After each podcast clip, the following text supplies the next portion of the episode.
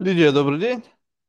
Здравствуйте. С Наступающим вас Новым годом. Наступающим, да, уже Уже скоро. можно подавить, я все, я уже как этот, можно сказать, почти как Санта-Клаус. Единственное, что, знаете, я сейчас сам обнаружил для себя, что, как всегда, вы знаете, это вот со мной стандартная история. То есть вроде бы все, все как надо, вроде бы вполне себе такая рождественский, как это, джемпер, да, но почему-то в моем рождественском джемпере то ли гном, то ли Санта-Клаус написил хо-хо-хо. Получается, как всегда, Марк отличился. То есть, я не знаю, бессознательно выбрал то, что уже внутри себя содержит какой-то такой очень странный аспект, да? То есть даже здесь не обошлось без какой-то доли юмора. Нужно представлять, то есть как, как я сам незаметно для себя оказываюсь в каких-то ситуациях. Это ну, отдельная история моей жизни. Слушайте, ну я, когда погружался, в- как звучит, сам сказал, погружался, читал вашу биографическую справку, обнаружил интересную для себя вещь. То есть а, Я люблю слова. Тоже странно звучит, да? Такое ощущение, что мой мир состоит из каких-то слов и семантических конструкций. То есть вот все, что меня окружает, это все какие-то слова, которые несут за собой какие-то смыслы. Да, Ну, это прям очень, да, это как-то очень описывают здорово, смысл, понятно, да. описывают Ага. смыслы. И вы, так случайно совпало, опять же, да, занимаетесь изучением феноменов смыслов, смыслов, наверное, в целом, и смыслов каких-то там еще других каких-то категорий, да, которые можно как-то обернуть в какой-то смысл. Но а вообще о чем мы говорим? То есть вот если смысл это что-то, что как бы живет, грубо говоря, ну, то есть есть смыслы, живущие в головах там множества людей. И есть Мгм. смыслы, живущие в головах только отдельных представителей человечества. Вот тогда как бы откуда берется смысл? Что это вообще такое? Ой, ну сразу же такой во высоту невероятную задали.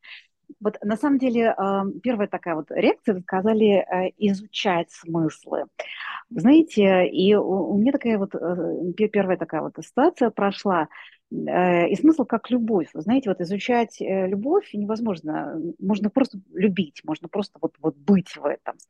И поэтому, знаете, вот э, изучать смыслы, ну, как бы, наверное, здесь есть доля правды, что это можно сделать. Но, знаете, вот смысл, с моей точки зрения, это какое-то такое бытие, которое, вот, знаете, вот как данность. Либо ты в этой данности находишься, либо наоборот, да. Поэтому вот изучение как такое вот препарирование, э, это, это не туда. А, И вот вы знаете, вот может быть такой вот, такая ассоциация, что смысл на самом деле, вот как, на самом деле, это как метафора, как шутка, как анекдот. И, в принципе, анекдот, ну, можно вот там кому-то объяснить, да, рассказывать в, в- компании анекдот, э, все засмеялся, один не засмеялся, да. То есть в кого-то попало, в кого-то совершенно не попало. И дальше, а чего вы все смеетесь, ребят? И ну, давайте объясним. И э, ну, вопрос, можно ли объяснить анекдот, да, и можно ли, э, это вот, вот вопрос, да, да, потому что смысл есть явление а, не логическое, а логическое. И понять, там, изучить, э, там, а, смысл можно, знаете, наверное, ну, с той или иной долей какой-то такой вот возможности, То есть да, смысл полноценно вписывается в категорию феномена. Ну, тогда что мы, что мы имеем в виду, говоря феномен, да, Ну, вот феномен это то, что внутри, мне кажется, как бы имеет какой-то некий black box, который достраивает рациональную картину. Скажем вот так, вот рационально-рационально, бам, black box и что-то снова рационально. То есть какой-то компонент, который, ну, как бы такой который не категоризирован. Вот, вот вы еще точно сейчас сказали, один из вариантов а, а, а, определения феномена– это то, что не категоризировано, это то, что не внесено в некую такую вот систему ну, классификации. Да? То есть тогда, когда это будет объяснено, это куда-то войдет в какую-то такой вот, да, в какую-то структуру, это уже перестанет быть феноменом. Да? А феномен это то, что действительно вот, ну, пока не категория, пока не категория. Да, да. Тогда любопытно, почему вот если, ну, как бы в структуре смыслов есть что-то, что не поддается, скажем так, какой-то категоризации, да, то есть что признается на веру, что является частью какого-то культурного наследия, частью убеждений, заморочек, да, там, частью каких-то там идей, которые транслируются на большие группы, да, как сверхсильные идеи, да, тогда почему мы, как человечество, так цепляемся за эти смыслы? То есть получается, что, возможно, в этом скрытом компоненте есть что-то такое очень близкое природе человека, то есть какая-то такая опора, которую мы сами не понимаем, на чем мы стоим, то есть она как бы есть, мы все это осознаем, то есть Мгм, смысл дружбы, смысл любви, то есть сколько вокруг этого историй, там, событий, там, фильмов, книг, трагедий, войн, ну, то есть вокруг все, вокруг каких-то таких категорий, которые для нас имеют большой смысл, но сам по себе смысл, как э, некую, как бы, во-первых, попадает в категорию феномена, в этом феномене нету четкого понимания каких-то категорий. То есть вообще, ну, есть, как бы не кажется ли вам, что это Мгм. такая общечеловеческая заморочка жить вокруг смыслов? Ну, э, заморочка тоже какое-то слово, когда обращает на Но себя это, но внимание, это да? значит смысл в том, Да. что заморочка это значит, что мы что-то делаем, прикладываем какие-то, возможно, невероятные для этого усилия, но как будто бы объяснить это себе вот достаточно на, на таком, на четвертом уровне рефлексии тяжело. Ну, скажем так, ты веришь в Бога, да, я верю в Бога. Ну, условно, кто-то там говорит. Почему? Первый какой-то лейер, самый такой conventional wisdom. Ну как, все верят в Бога, там, б- кто создал. Говоришь, окей, еще один слой. И как бы мы уходим в этаж, и на каком-то этаже ты скажешь, ну, все, ну, то есть у меня нет больше объяснений. Философы, может быть, религиоведы, они пойдут там четвертый, может быть, пятый этаж, но в какой-то момент они придут к некому стоп, потому что объяснения дальше нету, и здесь как бы вот мы пока стоим, здесь пока наука и как бы остановилась. Ну, соответственно, если мы не можем прийти к какому-то более-менее внятному объяснению, почему, то это заморочка. То есть мы что-то делаем по каким-то, ну, как бы, достаточным основаниям для нас это делать, и все. Мгм. Ну, прям вот очень так э, классный вопрос. Э, Если позволите, я немножко вот отмотаю назад и а, немножко вот позволю себе там, а, может быть, внести какой-то контекст. Все дело в том, что э, темой смыслов, ну, конкретно смыслов жизни, ну, человечество интересовалось всегда, да, и э, э, смысл такое явление, которое отвечает на вопрос «зачем?». Вот есть в психологии два очень таких важных вопроса «зачем» и «почему?». А, Но если вопрос «почему?» а, это вопрос линейный, а, ведущий к неким обозначениям причинно-следственных связей, да, да, почему? Ну, потому что, да, и дальше я тебе выдаю какую-то рационализацию, не знаю, потому что ну, да, потому, потому что не знаю, там он был таким человеком, да, то вопрос, и вопрос еще раз, почему он, он ведет нас всегда в прошлое, да, вот, вот этот вот анализ, аналитический, логический, рассудительный, рассудочный контекст. А вот э, вопрос «зачем?» это такой, знаете, как ниточка, как, как вектор, который идет э, в будущее, да, и который, смотрите, сейчас очень важно, на который устремляется вписать некое явление, предмет, объект, событие, ситуацию в некую цельность, ну, не знаю, там, моей жизни. Зачем произошло это событие, да? И, я, и почему произошло это событие? Это же разные вещи, правда? Здесь не требуется рационализация, здесь идет какое-то такое вот масштабирование и А можно ли углубление сказать уровнях. так? Подождите, Да, я что-то не совсем понял. А можно ли сказать, да, зачем произошло это событие? Ведь зачем это как бы вектор в будущее, куда нас при- да, приближает к чему-то, да? То есть, совершенно как, возможно, это как бы некое продолжение почему, да? Ну, то есть, как бы, но когда мы уже находимся в моменте, где это свершилось, то говорить об этом зачем уже поздно. То есть, пр- правильный вопрос, почему это случилось? Зачем это случилось? Мы мо- можем говорить о неком факте будущего. То есть, я сижу у оракула, допустим, и она мне говорит, слушай, Марк, ну вот через там три года ты женишься. Я говорю, зачем я женюсь? Вот еще в этой точке я могу как бы у нее спросить, зачем, потому что это некий, некий вектор, закрывающий от текущего дня и почему ты до сих пор не женат, до состояния, где я обручен. То есть вот это некое будущее. Когда же я в этом будущем нахожусь, то вопрос, зачем, уже, мне кажется, слишком поздно задавать, нужно говорить, почему, почему? Ну, смотрите, вы сейчас очень точно сказали, потому что вопрос «почему?» он обозначает два времени, настоящее и прошлое. Вопрос «зачем?» он соединяет прошлое, настоящее, будущее. Дальше еще раз. Он вписывает некое событие в более широкую масштабную цельность, ну, например, моей жизни. Да? И А, я поэтому, да, и понимаете, это намного сложнее. Вот сейчас вот вернусь, там человечество занималось смыслами всегда, да, но, но не всегда с, с какой-то успешностью. Потому что легче наоборот, там, заниматься психоанализом, почему вот, да, вот и брать вот эту вот линейку прошлое, а, настоящее и прошлое, да, вот оглядываться туда.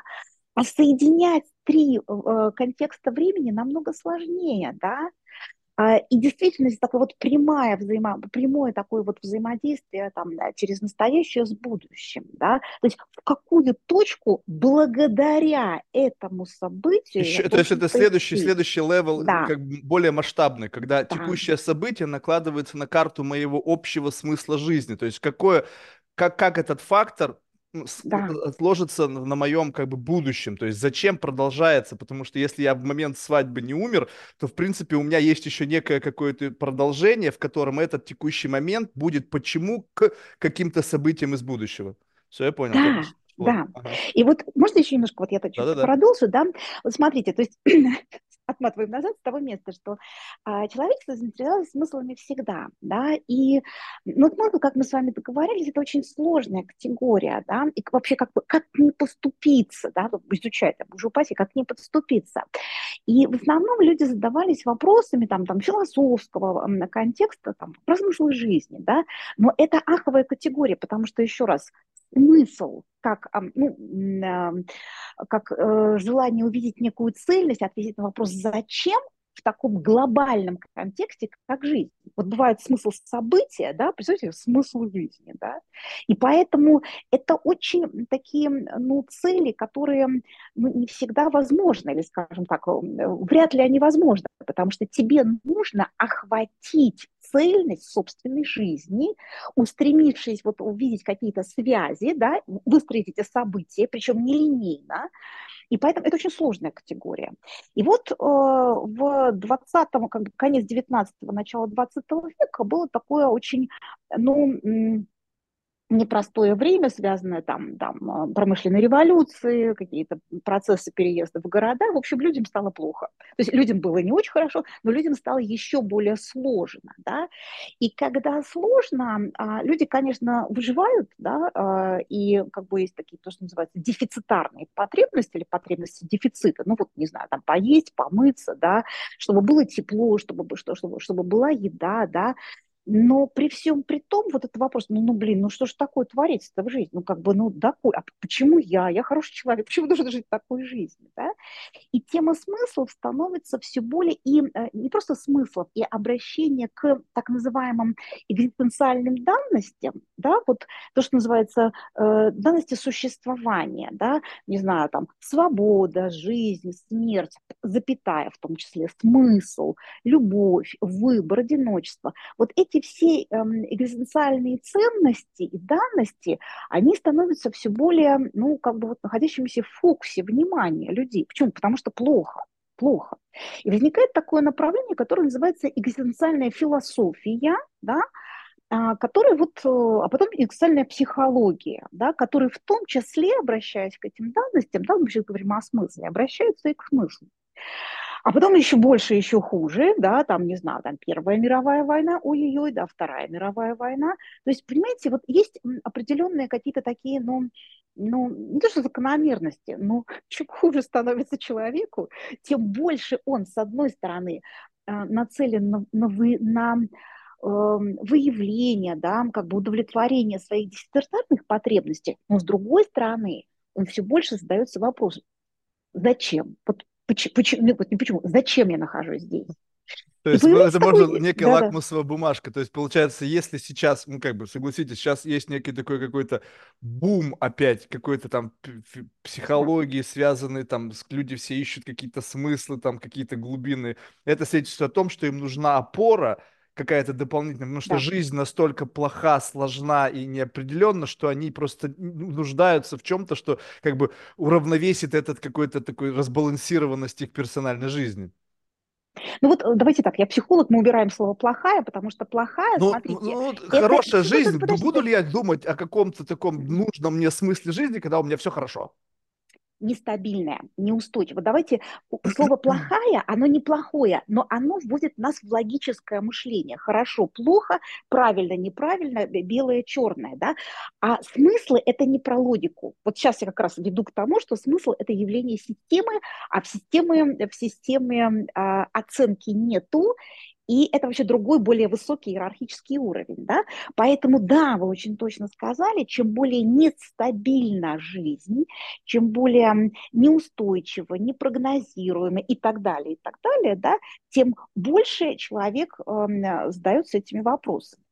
И действительно, вот если там э, продолжать эту историю, был такой известный человек, и прям, прям знаю, что, что очень многие его знают, особенно сейчас, Виктор Франкл, который, значит, предлагает вот эту вот идею логотерапии, где он берет явление логоса, ну, вообще явление логоса – это очень высокая философии а, такая категория, а, на самом деле феномен, как мы с вами договорились, а, и высота, хотя там есть несколько, много иерархических уровней данного слова, да, но в принципе в высоте, в, особенно там на христианском понимании, это творящее слово Бога. Так, на минуточку. Творящее слово Бога. Вначале было да? слово. В начале слово, и вначале был логос. Да?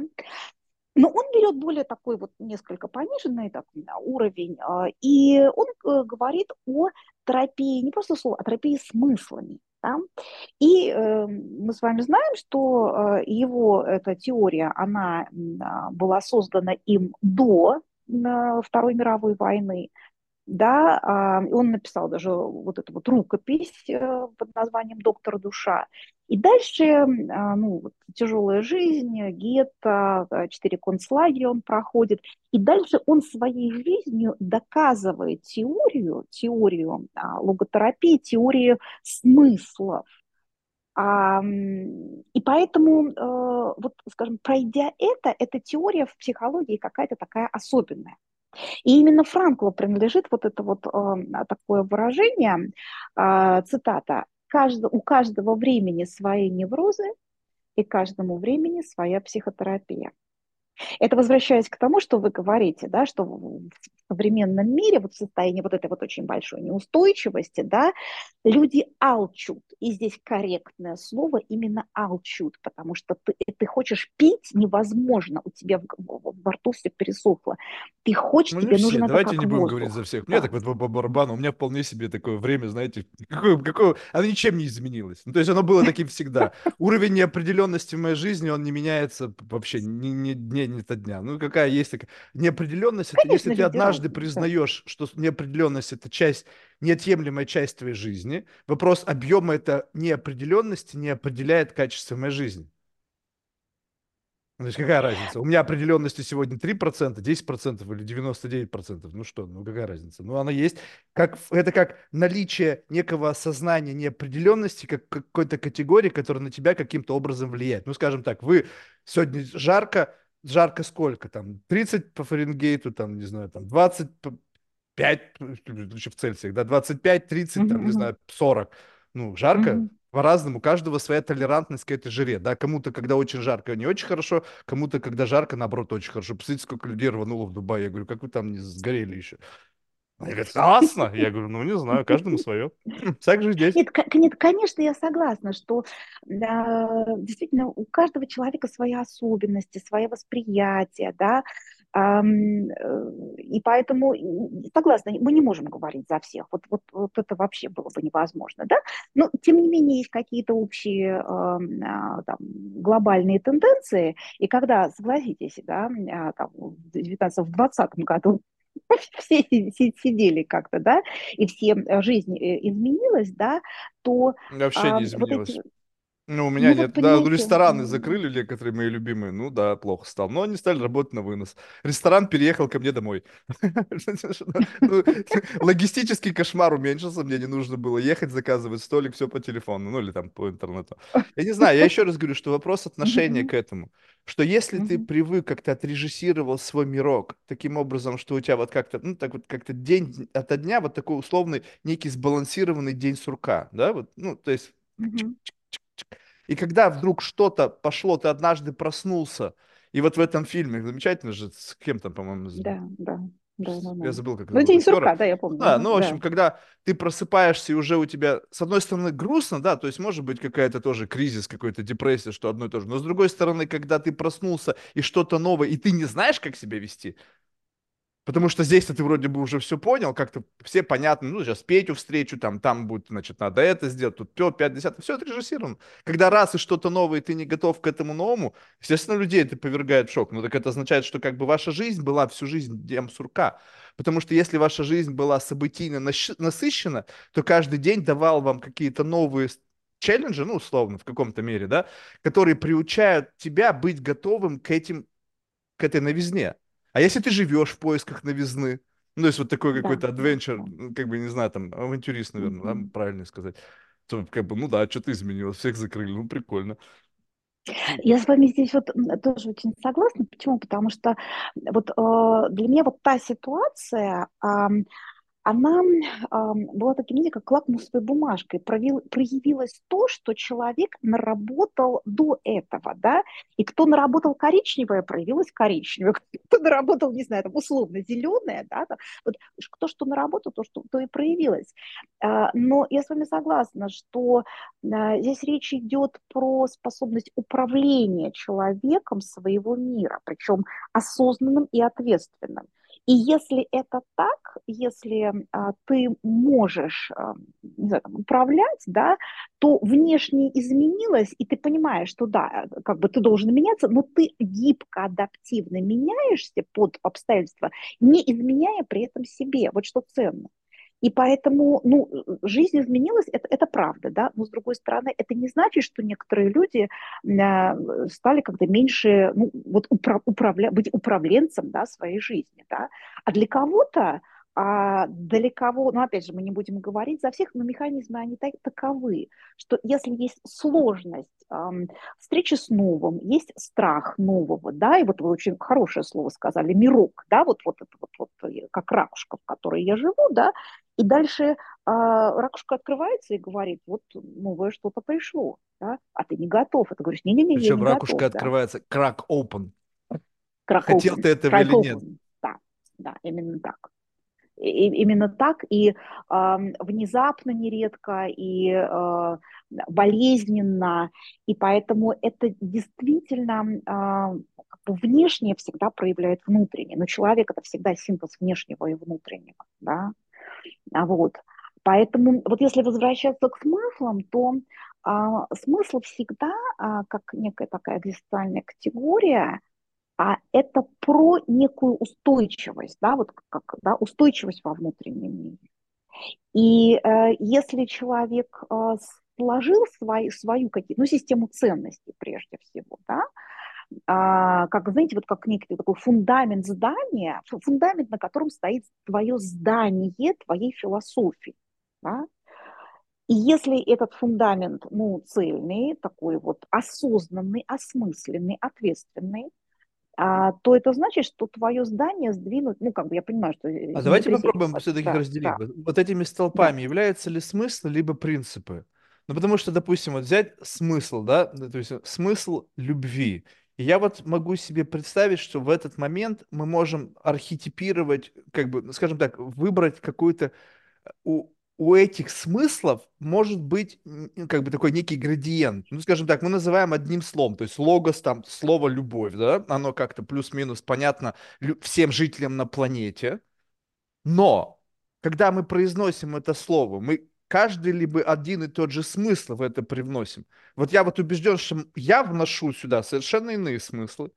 Кто-то, там, не знаю, поэты, там, которые восхищаются любовью, там, либо там вот эти вот всякие романтические там истории, где там люди прям, у них свое представление. Соответственно, получается так, что каким-то образом, используя одно и то же слово, основываясь на персональном experience е, который запеч... как бы в произошел со мной отчасти из-за моего биологического субстрата и каких-то предустановок, плюс моего какого-то upbringing а, вот, который привел меня к этому моменту, наполняет это слово каким-то дополнительным набором как бы категорий, которые Содержание. могут менять смысл.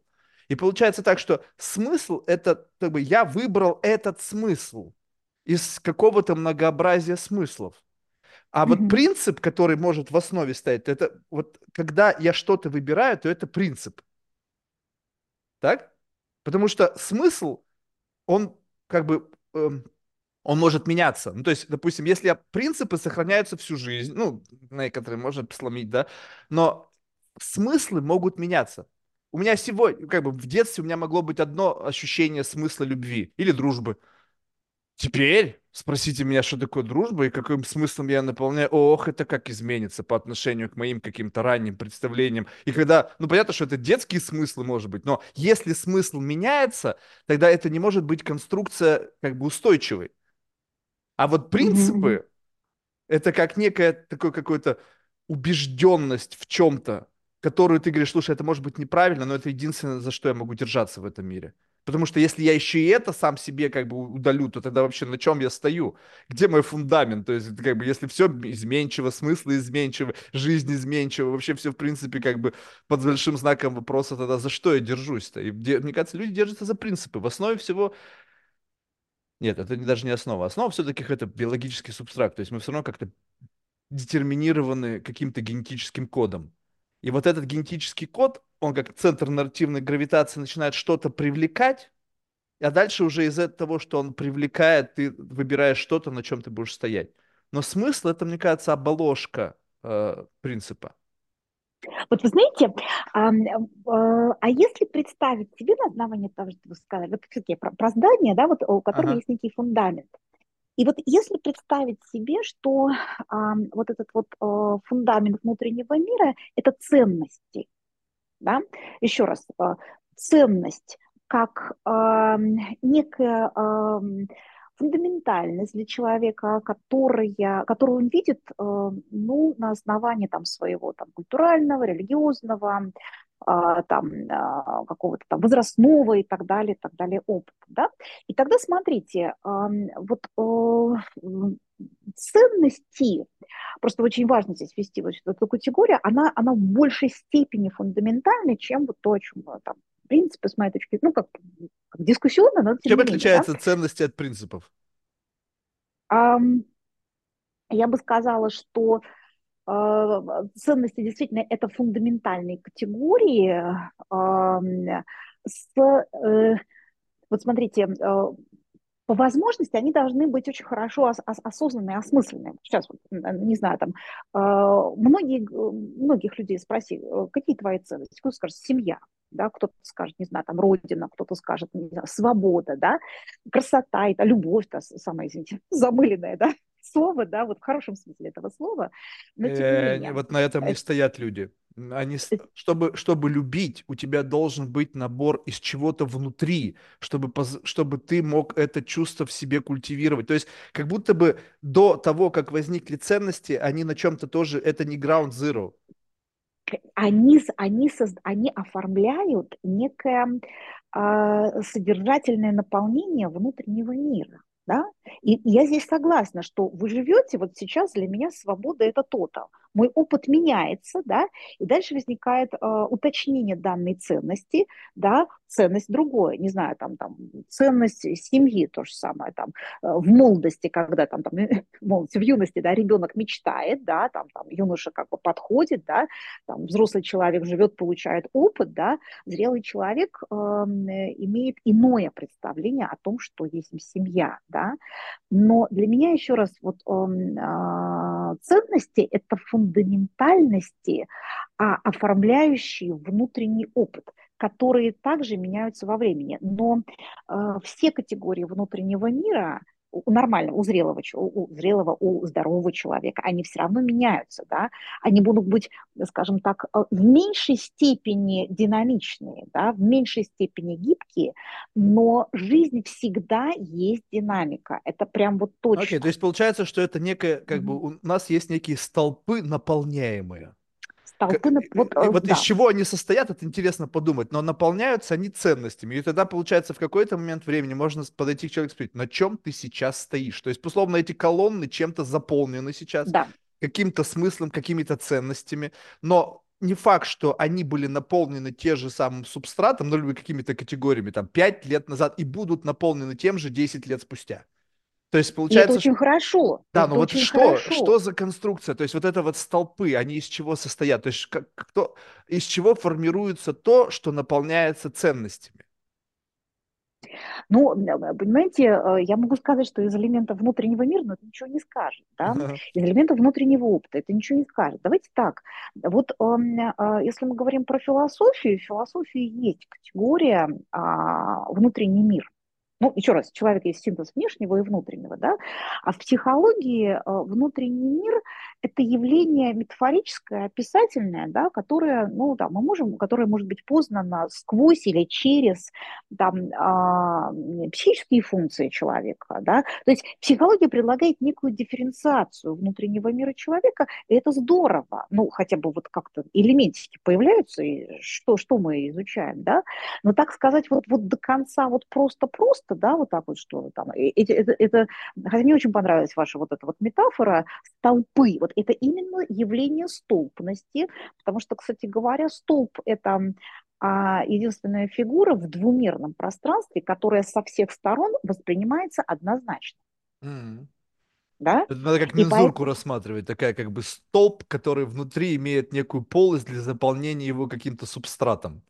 Да, но столб всегда это фигура внятная и однозначная, да, и ты, обходя с другой стороны, имеешь ту же самую картинку, mm-hmm. да, и поэтому, эм, не знаю, там, э, ценность семьи, да, там, э, там, ценность любви и так далее, это некая еще раз данность как, как ценность. А вот если мы говорим про смыслы, я бы предложила вам, вам взять другую метафору. А представьте себе, ей смысл как связь которая соединяет меня с какой-то ценностью. Вот сейчас, подождите, вот подождите, mm-hmm. сейчас приведу пример какой-то, да, чтобы было понятно. Ну, не знаю, там, кто-то говорит, я э, вот очень хочу, вот для меня ценность это английский язык, я хочу выучить английский язык. Зачем тебе выучить английский язык, да? Еще раз, зачем это всегда Не, ну тогда, связано? получается, человек уже неправильно употребляет значение ценности. Ему нужно выучить английский язык почему-то почему-то. Но это не подождите, ценность. Почему? Как бы. Подождите, подождите, подождите. Почему-то или зачем-то? Хорошо. Ну, да. Я хочу семью. Зачем-то? Я хочу дом. Зачем-то? Да? А, так вот, э, слово «зачем», вот если мы возьмем так вот э, там, некую такую линию жизни человека, да, вот я хочу дом. И смысл, он всегда связывает первое, связывать человека с этой ценностью, да, а второе, он как бы закидывает удочку за это, скажем, в будущее, да, а что ты, э, что ты, не знаю, там, получишь, что ты хочешь, э, что ты хочешь поиметь, в какой точке ты хочешь оказаться тогда, когда у тебя уже будет эта ценность, ты будешь обладателем этой ценности. Да? Вот сейчас э, на, на очень простом примере, да, например, там кто-то говорит, что там, я хочу, там, э, мне очень важно изучить английский язык. Зачем? Да? Ну вот, эм, э, и дальше вот смысловая категория, да, вот кто-то говорит, ну там вот что-то там изменится, там поеду да, там, в, Дубай тот же самый, да, и скажу там, how do you do, значит, room number 25, все, значит, вот, и я, значит, буду чувствовать хорошо, да, а, и для кого-то это так, да, а с другой стороны, кто-то говорит, эм, знаете, а мне нужно, э, мне предложили работу, э, и там через год, э, если я буду знать английский язык, моя жизнь как бы может измениться, там другой там материальный уровень и так далее, там ну, другой образ жизни, да. И дальше мы понимаем, что это абсолютно разные истории, потому что будет ли человек вкладывать время, силы, да, в первом варианте, чтобы спросить how do you do, да, скорее всего, нет. То есть здесь эта связка между англи... вот я и английский язык, она как бы, она слаба. Вот прям нет, я не буду себе там, там заставлять себя там, там платить за эти курсы английского языка, времени на это много, да. Это, это другая история. С другой стороны, во втором смысле, случае, да, когда для меня э, английский язык является ценностью, да, но он имеет в большей степени, да, больший смысл, повышенный смысл, да, я буду вкладывать в эту ценность большую энергию. Почему? Потому что у меня больший смысл. То есть если, например, смысл взять в данном конкретном случае как связь между человеком и ценностью. Зачем тебе дом? Да? Зачем тебе дом? Э, да, я не знаю, там, я хочу заработать денег, да, а зачем? А, просто так. Это одна история. Зачем я хочу э, заработать денег? Я хочу построить дом. а что ты хочешь, чтобы в этом доме было, да? И дальше мы говорим о том, что смыслы это всегда, вот еще раз, через прошлое, в настоящее, в будущее. В какой точке я хочу оказаться, да? Um, то есть вы Знаете, хотите вот, сказать, что обретение да. смысла дает достаточный уровень мотивации, чтобы прийти туда, куда ты хочешь? Круче. Понимаете, если бы мотивация, это было бы не так интересно. Смысл открывает доступ к силам. Вот представьте себе, приходит ну, человек... Мотивация говорит... приблизительно то же самое в моей системе координат. То есть я не буду делать чего-то так, если у меня недостаточно мотивации. То есть если то, чего я хочу достичь, не имеет достаточной капитализации. Ну, то есть как бы я смотрю... Вот мне любопытно была беседа с одним философом, он мне сказал такую любопытную вещь.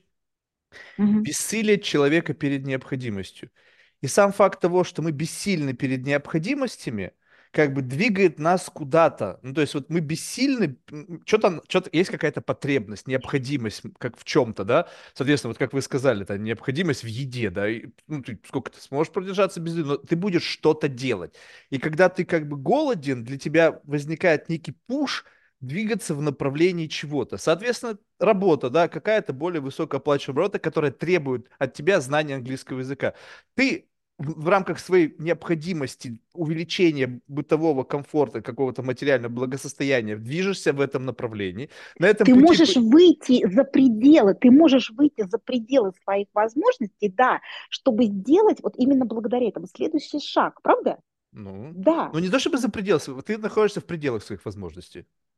Изучение английского языка находится в пределах, ну, если ты не идиот, и там какой-то вот, ну, как бы, не знаю, больной нет, человек, нет, который я, не, может быть, не обучаем. Да, это, ну, давайте так, это, это все-таки э, та зона, которую ты должен преодолеть, а это, в зоне, это, это, это возможно, да, это не слетает на, на, на это, это с точки зрения реальности, это не слетает на Марс, да, а, нет, но э, здесь ты должен э, произвести определенные усилия, так или иначе. Ну, это нет, ну, если важно. возникает мотивация делать это, то появляется как будто бы достаточные, как бы, силы для того, чтобы это делать. Ну, то есть, как, э, как бы, говорит, я не буду это делать, потому что это для меня не имеет смысла. То есть, вот в момент, когда человек обретает смысл что-то делания, мне вот это нравилось, я никогда не мог понять, знаете, мне ну, совершенно удивительно, как бывает, как вот люди просто берут тебе и объясняют очень простым языком, допустим, вот миссия, да, вот как бы у людей есть цели, а сейчас молодые вроде бы люди, ну, то есть вот, не знаю, даже младше меня, говорят, у меня есть миссия. Я говорю, что это такое?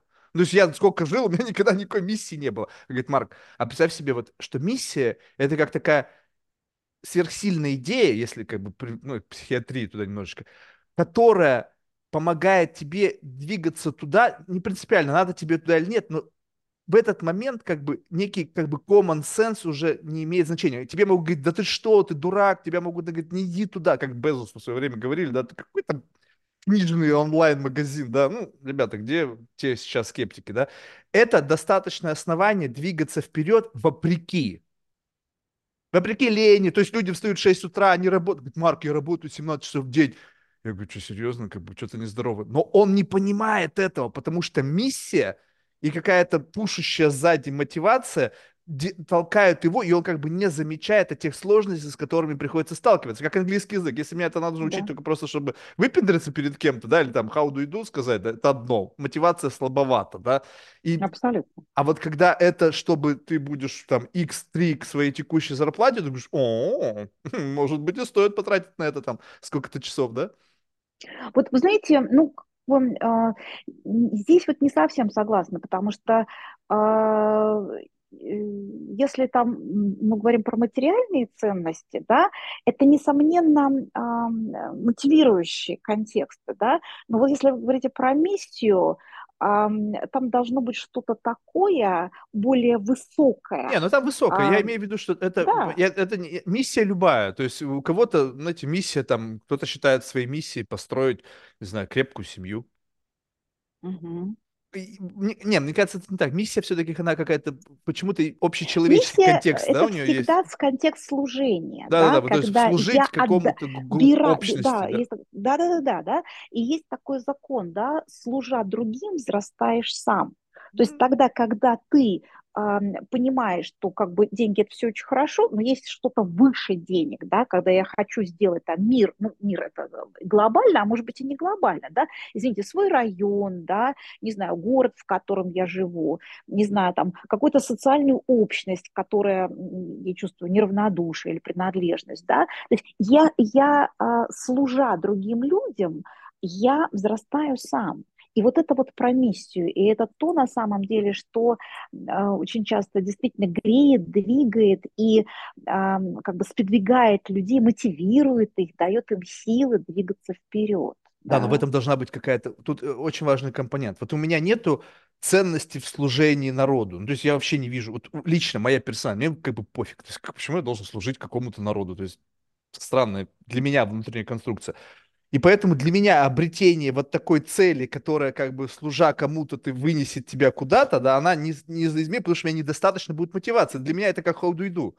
Ну, то есть, как бы, нафига мне это надо? То есть, я не понимаю, служите народу? Ну, как это глупость, по-моему? Есть вот служ... слуги народа, их предостаточно, и все теперь через это пытаются, как бы, создавать, находя некую вектор создания пользы, то есть это же очень цинично на самом деле, да? Вот как бы смотрите, они, может быть, и думают, что это миссия, я буду служить народу, но они находят некий вектор создания пользы для того, чтобы этот поезд «служи народу» и сам взрастешь, привел их на некий уровень там узнаваемости, бытового комфорта, успешности и так далее. То есть что лежит-то в основе реально-то двигателя этого? Не служение народу, а через служение народу взрасти. Ну, я, ну, как бы, есть те, которые искренне служат подождите, народу. Подождите, а, подождите, а разве вам не важно то, что вы э, обогащаете людей, и это не патетические слова, вы знакомите Как это? Как это? Кого я обогащаю? Я прежде всего э... сам себя обогащаю, на людей наплевать. Ну, вы можете Это, знаете, как да? акцидентали. Ну, то есть, как бы, е... ты что-то делал для себя. Ну, я не знаю, ну, как бы, э, это как, знаете, э, когда, допустим, ну, странный пример, допустим, какой-то граффити-художник исключительно из эгоистических соображений нарисовал что-то на заборе. Просто хотел. И вдруг это кому-то понравилось, и со временем это стало арт-объектом. Ну, я же не пытаюсь себя натянуть на это, а просто, когда ты что-то делаешь для себя, можешь кому-то случайно что-то делать. Но вопрос, где причинно-следственная связь?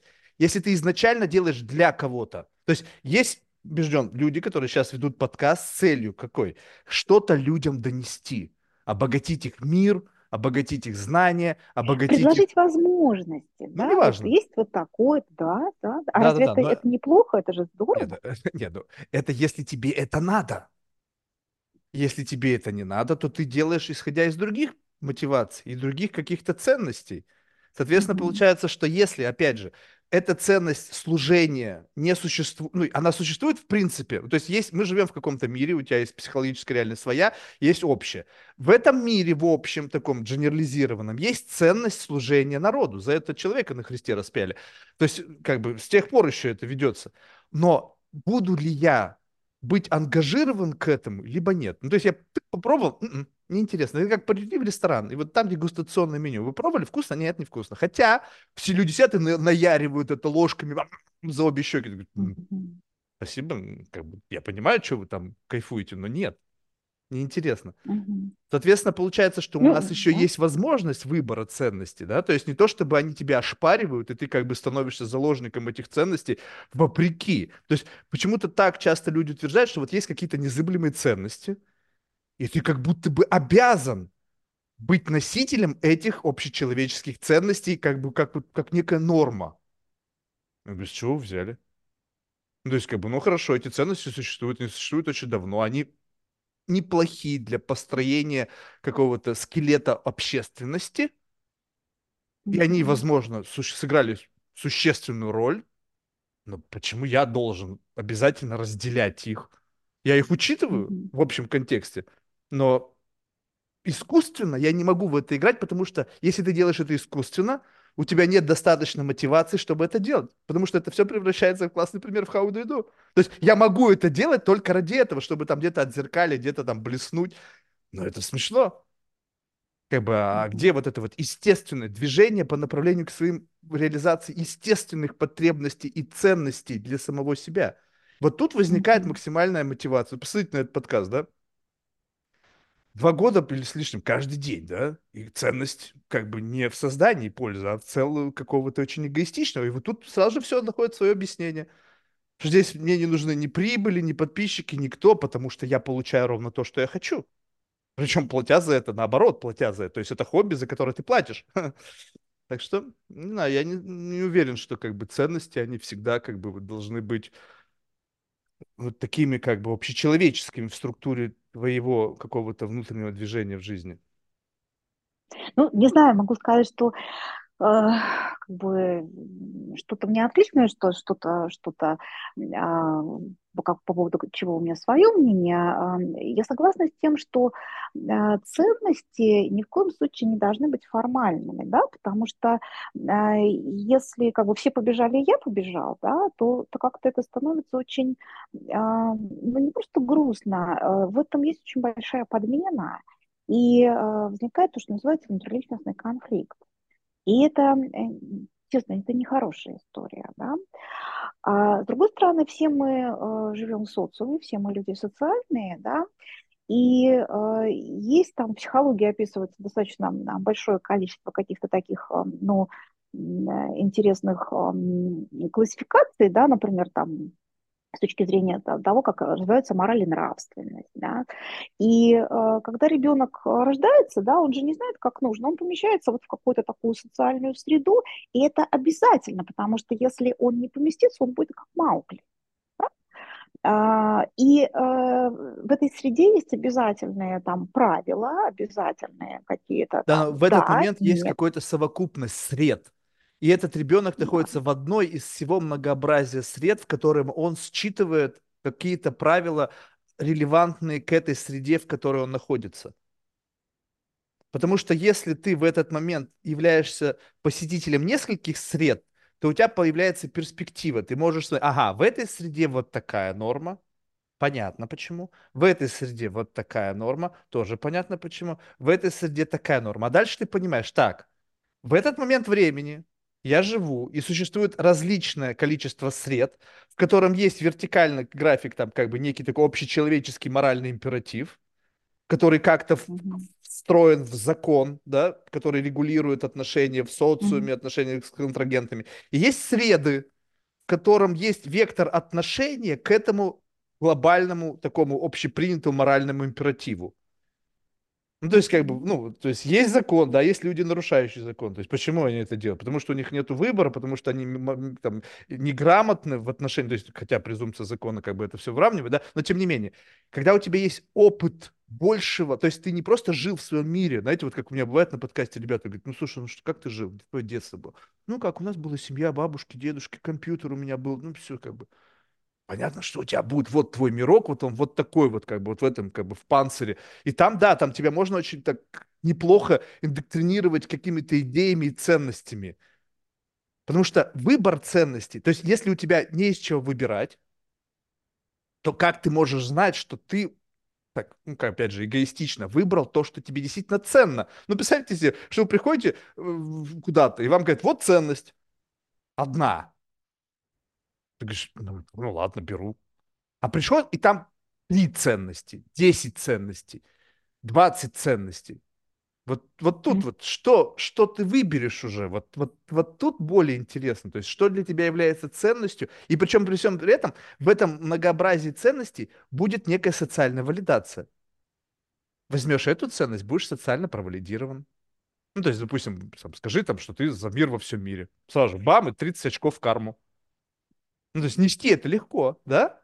Ну, Нет, я, бы я не я, поняла про карму, это очень такая Ну, я имею в виду, что как бы некое, ну, Да, я да, имею в виду, да. что, знаете, когда вот люди э, общаются, Мгм. вот согласитесь, вот сейчас, вот знаете, все как бойскауты ходят, у них какие-то есть теги, там, что они, как бы, вот некая самоидентификация с чем-то, там, с, не знаю, diversity, с, там, не знаю, с какой-то повесткой зеленой, еще что-то.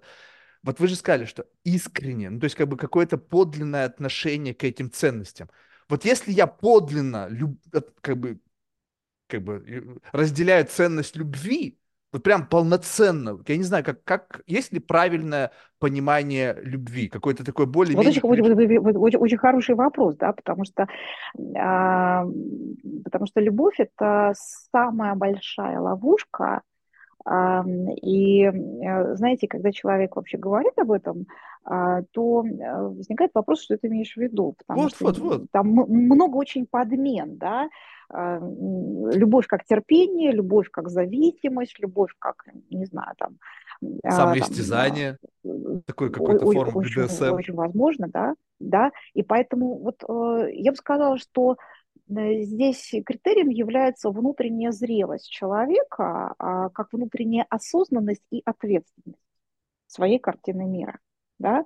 То есть давайте так, если э, человек э, глубоко думал и думал, вот сейчас очень такое важное слово, не предубежденно, не так, как удобно мне, да? а он попытался взять максимально Пред, предубежденно или предвзято? Не предубежденно. Ну, То есть не, предвзято... вы чувствуете разницу между предвзятостью и предубежденностью? А, ну, Предубежденность, где будем, ну, только негативная допустим, коннотация да. лежит в основе. То есть, как бы предубежденность строится на негативном отношении к чему-то, период. А предвзятость может быть... Нет, нет, нет, стоп, стоп, стоп. Не на, не на негативном, ни в коем случае. это Она может строиться на негативности, а может на а, установочном. Это, да? это предвзятость. Когда, когда Допустим, он... я считаю, что крим... среди криминалитета есть хорошие люди. Это предвзятость. Предубежденность – это когда угу. среди криминаль... представителей криминального мира нет хороших людей. То есть потому что у тебя есть... Да. Тогда получается это пред, предвзятость, а не предубежденность. Потому что если в ну, структуре вашего решения внутри может быть позитивная коннотация, значит это предубежденность. Ой, предвзятость. Предубежденность несет в себе только негативную коннотацию. Ну, не, допустим, ну, раз, да. не, ну, ну как бы вот в этом-то в смысл, пред, как бы предубежденность в, в отношении, то есть можно ли быть предубежденным в чем-то хорошем? Обычно как-то предубежденность, она как-то складывается в отношении чего-то с негативной коннотацией. Нет? Понимаете, вот опять же, ну, я не знаю, да, ну, ну вот в моей картине мира все-таки, а, вот опять же, хорошо-плохо, правильно-неправильно, верно-неверно. А, мне хочется как смысла, да, вот выйти на более высокий уровень, системный уровень. А, и э, непредубежденность для меня – это способность э, э, такого э, открытого отношения с учетом своего опыта, но без установочного. Да? Вот у меня вот, нет... Тогда это вот, например, я общаюсь с каким-то человеком, да, Потому что это, да? это предвзятость. Потому что у вас есть возможность позитивного опыта, который наполняет природу вашего решения. Предубежденность у вас его нету, вам сказали. Вам сказали, что вот это плохо, и вы несете в себе вот этот критерий, не имея персонального опыта и персонального какого-то возможности выбора на основании своего персонального опыта. То есть как будто бы предубежден, но это не твое решение, тебе бабушка сказала. Общество сказало, Библия сказала, и это как бы некая такая форма обращения тебя в какую-то веру, и это предубежденность. Если ты выбираешь на основании своего опыта, то это предвзятое отношение. У тебя есть свой опыт, на основании своего опыта ты принимаешь решение из всего многообразия возможных решений. Да, ну, я поняла, да, то есть вы говорите о том, что критерием в этих двух э, терминах, да, является собственный и несобственный опыт, да, да? Угу. хорошо, хорошо, вот, уже забыла, о чем говорим, да, а, забыла, мы с терминами стали как-то так. А, Не, ну мы говорили про некую, как бы, что есть система ценностей, что вот это, как бы, внутри этой системы ценностей есть нек... как бы, мы говорили про некую разницу в отношении любви и зрелости человека к определению и выбору своей какой-то, как бы, своего определения любви. Потому что мы uh-huh, сказали, что любовь может нести в себе разные как бы воплощения, и когда люди с какой-то некой долей предубежденности говорят о чем-то, либо предвзятости, да, да они да, могут да. неправильно транслировать для себя и для других людей. То есть, условно, как бы любовь как предубеждение. Это когда ты прочитал какие-то книжки, детские романы, там, либо там какую-то художественную литературу, uh-huh. и сказал, вот uh-huh. там написано, какая любовь. И теперь ты несешь uh-huh. в своей голове представление о любви, потом раз первый раз влюбился и понял, так, ребята, все ваши книжки полный бред. На самом деле, любовь Мгм, это полнейшее разочарование. Ну, еще да-да-да-да, какая-то мгм, любовь негативная. И дальше ты уже несешь в себе некое собственное персональное описание, которое для тебя дальше либо это попадает в категорию ценности, либо нет. Ну вот смотрите, вот если у вас а, как бы тоже по-разному можно относиться к ценностям, да? То есть ценность для меня и ценность в глобальном мире. Ну, то есть, допустим, в ценность в глобальном мире любви гигантская. Посмотрите, сколько через этого делается продаж. Вот мы сейчас Крисмас, да, сегодня там Крисмас Ив. Сколько любви инкорпорировано в sales push? Да предостаточно.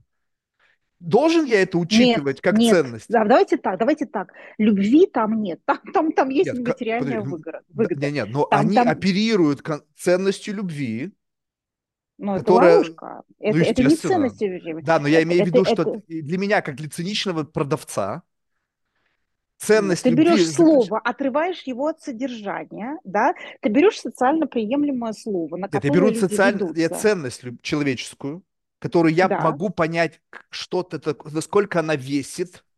Я сам не разделяю эту ценность, я просто строгаю ее, о, вот это можно на этом спаразитировать.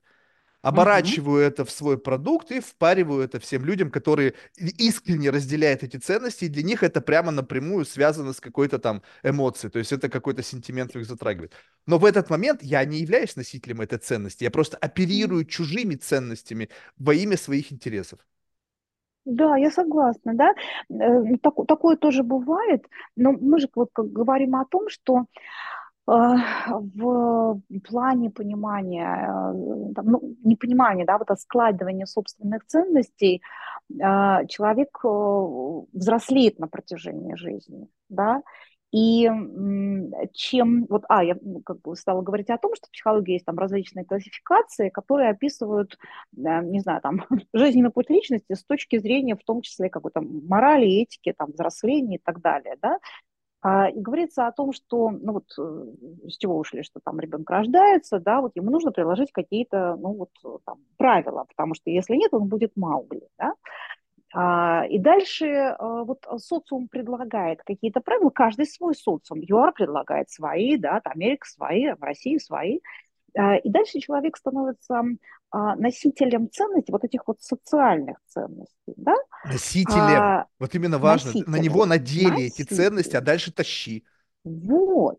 А дальше возникает его внутреннее взросление, тогда, когда он получает свой внутренний опыт, и он начинает что делать? Он начинает работать, если он начинает работать. Давайте так, если он начинает работать со своим внутренним миром, да, и с этими ценностями, он может сложить собственную философию, да, и он, причем вот слово непредубежденно, да, а он начинает работать не так, как мне хочется, ну, сначала на основании, собственно, какого-то опыта, да, но потом, если он сможет позволить себе непредубежденно, непредвзято, да, вот этот вот больший уровень масштаба во взгляде на какие-то ценности, да, опять же, не так, как я хочу, а как вот, не знаю, с максимальным, да, уровнем масштаба, а, человек может тогда создать свою собственную философию.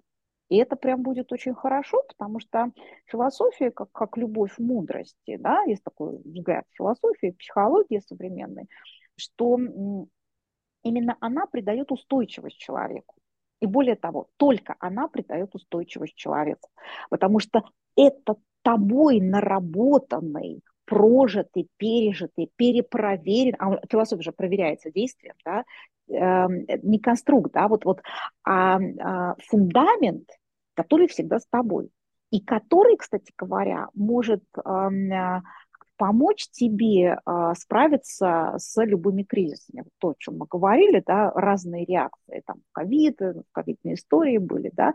То есть э, есть такой взгляд, что если человек создает свою собственную философию, да, причем еще раз масштабно, глобально, ответственно, он осмысляет, называет. Я бы сказал, вот не создает, вот, а как бы собирает из как бы э, особенность своей философии заключается в том, что ты этот как бы вот эти пазлы, которые есть, ты не придумываешь отдельные пазлы. Это специфическая конфигурация тех пазлов и наполнение как бы смысловое, скажем так, вот эти метафорические картинки, да. То есть мы видим одну картинку, но уровень ассоциации по отношению к этой картинке основан на твоем опыте, на твоей возможности к восприятию биологическом, да, и ваш, он может отличаться. Соответственно, опять же, несмотря на то, что я взял один и тот же пазл из этого набора пазлов, который формирует мою психологическую реальность, мою персональную философию, мое отношение к каждому компоненту этих, этого пазла тоже отличается. То есть получается, что как бы, несмотря на то, что я могу что-то транслировать, типа, Марк, на чем ты стоишь? Я тоже могу что-то сказать, какие-то обозначить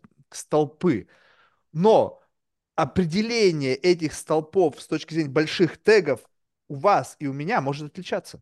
То есть, скажем так, вот, допустим, э, честность, да, какая-то категория, да, то есть для многих это является ценностью, но для меня это является ценностью только потому, что я лжец. Чувствуете разницу?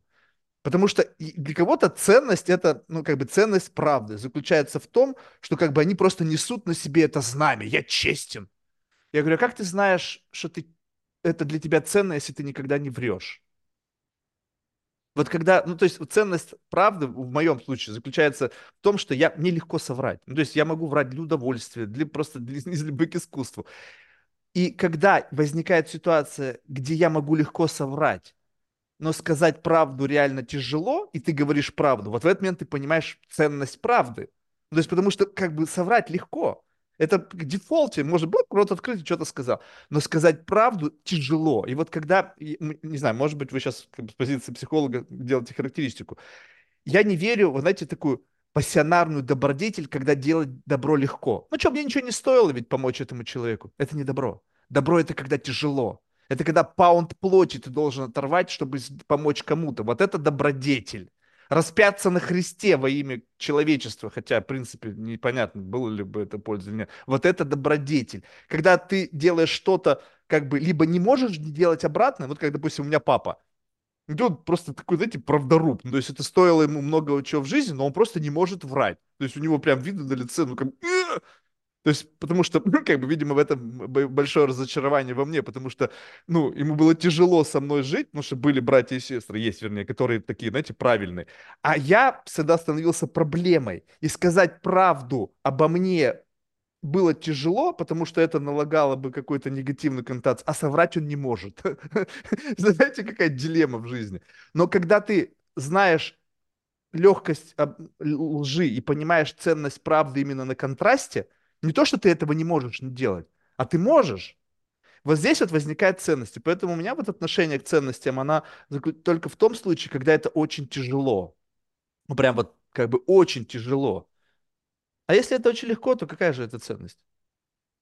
Ну вот, опять же, да, безобидно то, что вы сейчас говорите, мне прям определенная ассоциация вызывает. Да, я не обижаюсь вообще, да. Никогда. Есть такое вот а, понятие а, взросления, да, и вот, ну, я понимаю, вы меня хотите поместить в категорию как бы недоразвитого еще, то есть я не дорос до некого осмысления а, того, что... А, зачем вы за меня говорите? Нет, ну я имею в виду, что если мы приводим сюда некое взросление, просто смотрите, тут очень важный момент, что как будто бы часто фигурирует некая иерархия э, эволюции такая. То есть получается, что есть некий рост, который неизбежно всех приводит к некому осознанию глобальных смыслов. То есть как будто бы в период определенного взросления э, есть некая норма обретения некого отношения к глобальным смыслам. Но ведь это не так? То есть ты можешь быть точно так же взросшен, тоже так же эволюционирован, но в этот момент э, мы одинаковые планки находимся, но отношение ваше к этим ценностям, мое, не совпадает, и это не, ну, как бы не зависит от взросления. Ну, мне кажется, сейчас вы смешиваете очень много категорий, и э, я прям абсолютно тоже, как, как вы, ну, и согласна с удивлением, что всех как-то вот к одним и тем же глобальным смыслам Ну вот, привести, тогда как, да? почему мы тут используем слово «взросление», если оно не влияет вообще на отношение к этому? Я знаю людей, которые в 15 лет мыслят так, как многим тем предпринимателям там, в их 40, не, не, даже не, не, не, не дано, я не знаю, потому что они вот как бы не, не доросли до этого. То есть получается, что возраст в данном случае, какое-то взросление, оно мало имеет значения в, в этом, в, в, в, э, в жонглировании, ну или как бы к отношению к ценностям. Это как бы жизнь тебя просто помещает в определенный контекст, и поместить она тебя может в совершенно разные э, временной промежуток. Есть жизнь такая, как ты можешь прожить и умереть старым идиотом. Ну, как бы вот ну, вся жизнь у тебя вот такая вот день сурка, как-то все в елочку, все очень как-то просто такой, как бы, домик Барби всю жизнь. Да, не без сложностей, но это не означает, что ты перепроверил свои ценности, ну, условно так, грубо просудить, на вшивость. Ведь они, нужно перепроверить. Как это перепроверить? Как вот нужно где-то подойти к какой-то контрастности. То есть вы сказали, что одно дело включиться и начать перепроверять навешенное на тебя, чтобы выйти из предубеждения. Скажем, на тебя что-то надели. И можно так идти всю жизнь. Люди рождаются, живут, умирают, не приходя в сознание, неся на себе те ценности, которые они их надели, ну, по итогу их взрост... до этапа их какого-то включения сознания. И дальше они продолжают идти, не осознавая, что они идут в чем-то. Ты идешь в мамином пальто всю свою жизнь. Ну вот, поэтому как это взрослением связано? А, для меня это связано напрямую, потому что а, вот э, возвращаясь опять же к, этому этапу, когда там человек а, взрослеет, он имеет свой опыт, он имеет опыт из детства, из социума, да, он имеет, ну, начинает получать собственный опыт, да, он соединяет, как-то сопоставляет, Да, вот это правильно будет сказать, что человек приобретает опыт, да. То есть как бы его жизнь наполняется какими-то э, э, фидбэком на пережитой опыт. Это не связано с взрослением. Есть люди, у которых очень слабая событийная насыщенность. Соответственно, им лет может быть там 60, а сколько событий было в твоей жизни? Четыре. Там родился, женился, там пошел в институт, да. устроился на работу. Ну, и там еще внуки родились. Вот все события в моей жизни. А, еще ногу я сломал там три года назад. Все, а у кого-то событийная насыщенность за 20 лет первой жизни такая, что, в принципе, уже можно в 21 на пенсию выходить. Конечно, да, но дальше возникает вопрос, а, а есть ли какой-то вектор, куда человек идет, вот с вашей точки зрения? Вот, вот я говорю, э, вектор не во внешнем мире, да, а во внутреннем мире. Есть ли какой-то вектор, э, там, что делает действительно человека человеком, да, причем человеком взрослым, ответственным. Человеком, осознанным. человеком, вот именно с какой точки зрения, с точки зрения какого описательного языка? То есть человек, там, не знаю, homo sapiens, да, и у нас есть некое определение, homo, типа, человек культурный, и мы раз и наполнили человек культурным каким-то набором характеристик, дающие определение mm-hmm. этому человеку. Вопрос вот в этом отношении. Получается, что у вас есть некая, как бы, э, на, на ваш взгляд, правильный вектор развития человека, в котором он достигает определенного набора характеристик, и только тогда он может называться человеком с большой буквы. Все про, в, друг, ну, в разных векторах это тоже возможно как бы вектор развития человека, но с большой буквы вы бы не назвали этого человека. Я скорее, а, ну, я бы не, как я понимаю, я бы не стала так. Ну, допустим, Пабло Эскобар, да, либо да? Гитлер, да, ну, то есть, как бы тоже, в принципе, нет, ну, вектор ну, определенного я, развития есть, да, в какой-то. Я, я не, про своей нише... хотела сказать. нет, я понимаю, о чем вы, да, что и вы верно говорите, все начинается с позиции наблюдателя, да, вот, вот, вот, что, что, какая заданность, да. Я скорее говорю о э, векторе э, цельности внутреннего мира цельность внутреннего мира, да, максимально проработана, кто о чем я все о своем, да, кто максимально проработанная философская система, которая ты понимаешь, что она меняется, но тем не менее, да, да ты очень внимательно и точно, ну как-то вот, ну, вот внимательно, да, обращаешься с ней. Поэтому, э, конечно, там может быть много определений, кто такой человек, но я бы сказала сейчас, вот именно в контексте нашего разговора человек, как имеющий а, а, философскую, а, философский взгляд, отражающий максимально цельный взгляд на мир. А это значит, что в этом цельном взгляде будут умаляться вот те самые конфликты, да, когда одна часть меня говорит соври, другая часть говорит э, скажи правду, да, и это, э, это растаскивает человека, это, скажем так, не помогает ему масштабироваться и не вводит его в мудрость. Потому так, что так, если так, мы так, говорим... почему? Вот, вот как бы откуда такое да. утверждение? Да. Нет, как ну, бы я не знаю. Вот я думаю, что mm-hmm. все, кто наверху теперь достиг всех высот, они врут так, что как бы мама не горюй. Ну, то есть ты получается, ну, я почти, почти уверен, что либо они врут даже так, что они не создают, что они врут. Ну, то есть, э, э, как бы вопрос в том, что вот смотрите, вот э, опять же, возвращаемся с немножко как бы шаг назад, возьмем некий такой психологический аспект, думаю, что здесь вы сразу же сможете легко меня поправить в силу того, что у вас есть как бы академический бэкграунд. Теперь людей учат некая, как бы, знаете, режиссируемая правда. Это когда кто-то тебя что-то спрашивает, слушай, свет мой зеркальце скажи, да, ну условно там, допустим, типа, как ты относишься к тому, что я сделал? И я смотрю, как бы, ну, я могу что сказать? Я могу сказать то, что я действительно думаю. Но в силу моего странного, специфического, моего органического восприятия, да, пусть оно может быть неправильное, как бы, но это в дефолте неправильно. Я не сделал его неправильным, потому что хотел тебя обидеть. Оно так родилось во мне. Да, Я это, ска- я это скажу тебе. правду, да? Ну, ну, ну, условная социальная, Социальную любая ложь. правда. Ну да, но это же тоже ложь. Есть некое мое органическое желание сказать тебе то, что я думаю, и мое через вот эту эмпатическую мышцу понимание, как тебе нужно донести то, что во мне родилось. А дальше гэп возникает между тем, что я хотел сказать, и что ты хочешь услышать. И вот когда я начинаю как бы докручивать вот этот вот как бы слова до некой как бы правды, которую ты хотел бы услышать, от того, что ты, что я произношу, правды вообще не осталось. Является ли это правдой? Если в себе несет уже такой уровень конверт, как бы компрессии, что отдаляет существенно. Сколько вот, сколько, по-вашему, адекватный гэп между тем, что я хотел сказать, и то, что в рамках некого одобряемости моего высказывания я произнес. Вот какой-то есть разумный предел, где это еще по-прежнему правда, и когда это становится ложью. Ну, про зазоры я чуть-чуть чуть попозже, да. А, прям, ну, ну, классный такой вопрос. Я две ассоциации, можно Ага, скажу, да. конечно, Первое, вы угодно. стали, э, да, первое вы стали говорить, и эм, как бы, ну, я родом из прошлого века, поэтому мне можно. А в психологии ам, э, в одно время была очень популярна книга ам, Дейла Карнеги, да, а, как, как правильно говорить, как заво- заво- завоевывать, хорошее слово, какое-то социальное положение а, у людей и так далее, да, и вот это вот а, описание так или иначе фасадности, да, вот про это, которое вы говорили, да, описание фасадности, вот фасад один, а, а, внутреннее наполнение другое. Мгм. И э, эта книга была достаточно популярна, а, в том числе, ну, и там, в психологической среде, вне психологической э, среде, А, но э, через какое-то время выходит другое, другая книга а, Верета Шострума а, «Анти-Карнеги» или «Человек-манипулятор», которая буквально разбивает всю эту вот начк, да, и говорит о том, что, а, что э, на самом деле а, вот те советы, которые предлагаются, это советы человека-манипулянта. Да?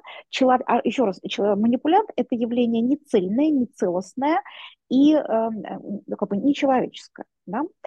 Поэтому э, в ответ на где-то вот этот разрыв, где вот этот вот, вот пробел, пус- пустота, да, а, а, я не могу сказать, да, я, я не судья, но э, с моей субъективной точки зрения, профессиональной, а, конечно, обстоятельства мож- могут быть разные, но а, если ты не можешь сказать правду, с моей точки зрения, лучше промолчать.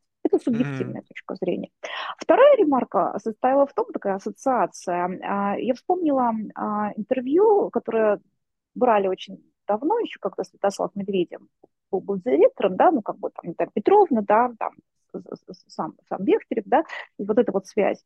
А, а, задавали вопрос, чем вы сейчас занимаетесь, вот какими исследованиями вы занимаетесь в Институте мозга? И он говорит, вы знаете, мы занимаемся исследованием лжи. Сколько? Как лжи, да? А, исследование лжи и влияние лжи на здоровье, на соматическое здоровье человека. Да? И речь идет о том, что а, он говорит, Медведев, да, мы не берем никакие а, индивидуальные контексты, но Медведев говорит о том, что, ну, посмотрите, когда человек а, искажает, а, а, как бы занимается искажением. Я даже не буду здесь говорить правды, потому что э, правда кривда, да, когда мы говорим о правде, мы говорим о некой реальности, в которую верит человек. Мгм. Верит. Мгм. человек, да. Мгм. И здесь я согласна с вами. Это может быть правда, это может быть кривда изначально мы не знаем цвета это, этого всего. Да?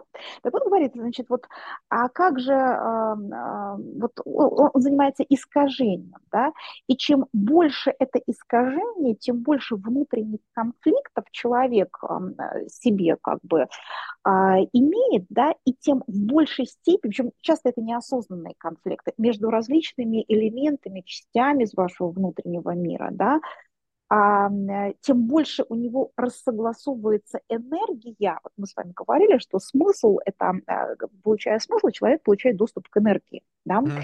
И там, я, сейчас я вернусь к Медведеву, да, но речь идет о том, что представьте себе, как это происходит. Вот есть потенциальная энергия, да, которая есть в человеке, она, она рассеяна. И дальше что делает смысл? Он собирает эту энергию, вот как, не знаю, в один вектор и направляет шур, шуровать в одном направлении. Да? И дальше получается, что... Да, но эти а, смыслы знаю, уже есть, они с предустановленными векторами. Нет, нет, нет. Нет, нет есть, подожди, сейчас, секунду. Э, есть энергия, да, и дальше получается, что, например, а, там, а, пожар, и а, бабушка понимает, что у нее в этом сундуке последние пожитки, и она сама одна вытаскивает этот сундук из горящего дома, потом двое-трое пожарников не могут его под, под, поднять с места. Да? Вот понимаете, вот этот, это, эта сила откуда родилась? Она родилась из э, собирания энергии потенциально заложенной, да, в экстремальном случае, я сейчас говорю про экстремальные случаи, да, там, не знаю, там 2-3 года назад была очень известная история, когда там в Кении мама там а, положила ребенка, сама там что-то делает в, в огороде, да, и э, э, вдруг оборачивается, ребенка утащил леопард. Она догнала леопарда, она набила, наваляла ему, скажем, да, ну я понимаю, что там, она, она догнала и наваляла леопарду. Это какие, как, как, какая Это как-то задокументировано да, было?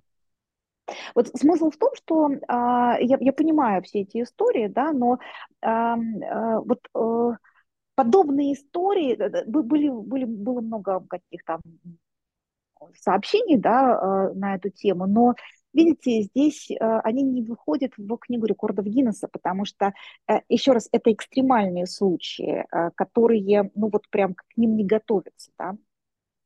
Так вот, возвращаясь туда, вот к, к, к Медведеву, да, к, к Святославу, вот это вот вопрос, вы исследуете что? Мы исследуем влияние лжи на здоровье человека, да, и на то, как ложь разбалансирует человека и разбалансирует различные элементы, она растаскивает, да, и э, становясь нецельным, очень часто на это откликается там различные уровни, это там психика, соматика, и все это оседает на самом а, там, важном, ну, как бы месте человека, на самом видимом, скажем, месте человека, это, э, э, это его тело. Поэтому, понимаете, вот я думаю, что здесь можно сказать, такое философское, что все мы сидим в разных партах, на разных партах в школе под названием «Жизнь». И э, ты сидишь за этой партой, да, э, и, и ты выполняешь свой урок, свой урок, свою задачу, да, жиши с буквой И, пиши с буквой И, да, и так далее. И дальше ты нарабатываешь свои какие-то умения. Мы сейчас говорим не умения не только об умениях внешних, профессиональных каких-то, да, физических, а умения внутреннего мира, да, не знаю, там вот задачи на смысл, задачи на формирование какого-то навыка, кому-то нужно сформировать терпение, кому-то волевые качества, это как, э, кому-то нужно научиться настоять на себя, кому-то научиться, нужно слушать других и так далее, да. И дальше вот эм, мы нужно, нужно разные. вот это вот для чего? нужно для, для какого-то, опять же, укладывания в какое-то прокрустово ложе человека с боже большой мой, буквы? Боже мой, нет, нет, это... Э, э, То есть, если бы, есть э, потребность, я, мне, как выучить английский язык? То есть угу. мне это нужно обрести вот этот там дисциплинированность либо там умение слушать других, потому что я через это получу работу с 3x к зарплате. Либо для how do you do. А вы предполагаете, что все, а, вот вся жизнь человека, она прям всегда осознанна, всегда. Ну, можно и... просто постоянно себя двигать в этот в слой осознанности. То есть, раз столкнулся с чем-то, так это вообще вот в этот момент конкретно, вообще что это имеет значение? То есть, э, многие люди говорят о дисциплине, как бы вот мы там дисциплина, дисциплина. Я говорю, ну супер, хорошо, как бы, а что, что вы делали для этой дисциплины? Ну, то есть, как бы вот, ну, то есть высокопарно об этом говорить. Вот я, у меня был период времени, где я был очень дисциплинирован, потому что занимался спортом. Там без этого никак. Хочешь, не хочешь. И я понимаю, что дисциплинированность, вот как бы, как некая категория самозаставляния делать тебя, что, может быть, тебе не хочется делать в этот момент, потому что надо, для какого-то верхнего, как бы, у меня есть это теперь навык, эта мышца натренирована. Но я не буду вокруг этого как бы теперь как бы выстраивать какой-то замок из слоновой кости, говорить, о, как это важно. Это важно в какой-то момент времени. Но зачем мне, то есть жизнь ведь лучше тогда, когда тебе не приходится заставлять себя что-то делать. Подождите, подождите. У вас внутреннего нет, комфорта. Минуточку, что минуточку. Вы сейчас сказали очень важную вещь. Вы сказали, что а, у вас есть а, этот опыт, у вас не тренирована эта мышца, да? Это не значит, что нужно, если вы не хотите долбиться в этом направлении, но если а, а, так сложится жизнь, и от вас потребуется вот эта О, мышца, это как рюкзак. вы легко Поход и я собрал. да, непредубежденно, да, не задумываясь, естеством это сделаете, да, и вот это и есть, с моей точки зрения, развитие внутреннего мира и наработка навыка. Не потому, что тебе что-то нужно, а потому что а, и это есть возможность пространства моего внутреннего мира. Ну вот, но вот это получается, это, но все это вот как бы из необходимости. Ну, то есть вот как бы в, в основе обретения чего-то, что ты ложишь в свой рюкзак, как отправляясь в поход длиной в жизнь, да, есть необходимость. То есть эти навыки обретаются в момент того, когда ты в рамках какой-то необходимости сталкиваешься с каким-то жизненным обстоятельством, которые тебя чему-то обучают. Да, вот, и получается так, что как бы налить, и дальше внутри ты уже можешь переосмыслить. Вот как бы сейчас, когда у тебя есть, допустим, как, это, знаете, как способы достижения, допустим, это как инструментарий. Вот вы сейчас смотрите, у вас какой-то набор большой инструментов, да, для решения одной задачи.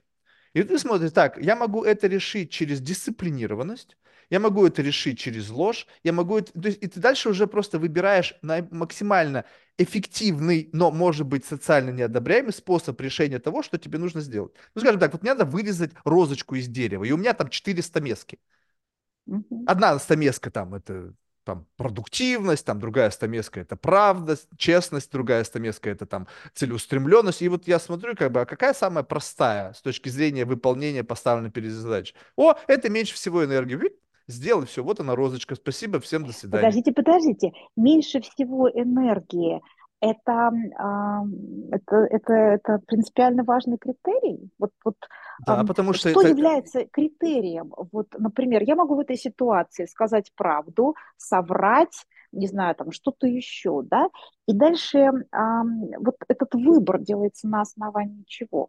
Я, я предполагаю, что, ну, лично в моем случае, э, если у тебя центр внимания, ну, то есть вот этот центр, слово тошнит, осознанности, он очень энергоемкий. Ну, то есть ты прислушиваешься, принюхиваешься, приглядываешься ко всему, что происходит в моменте. То есть, то есть сразу же большое количество а, зон, ну, которые, в которые нужно учитывать.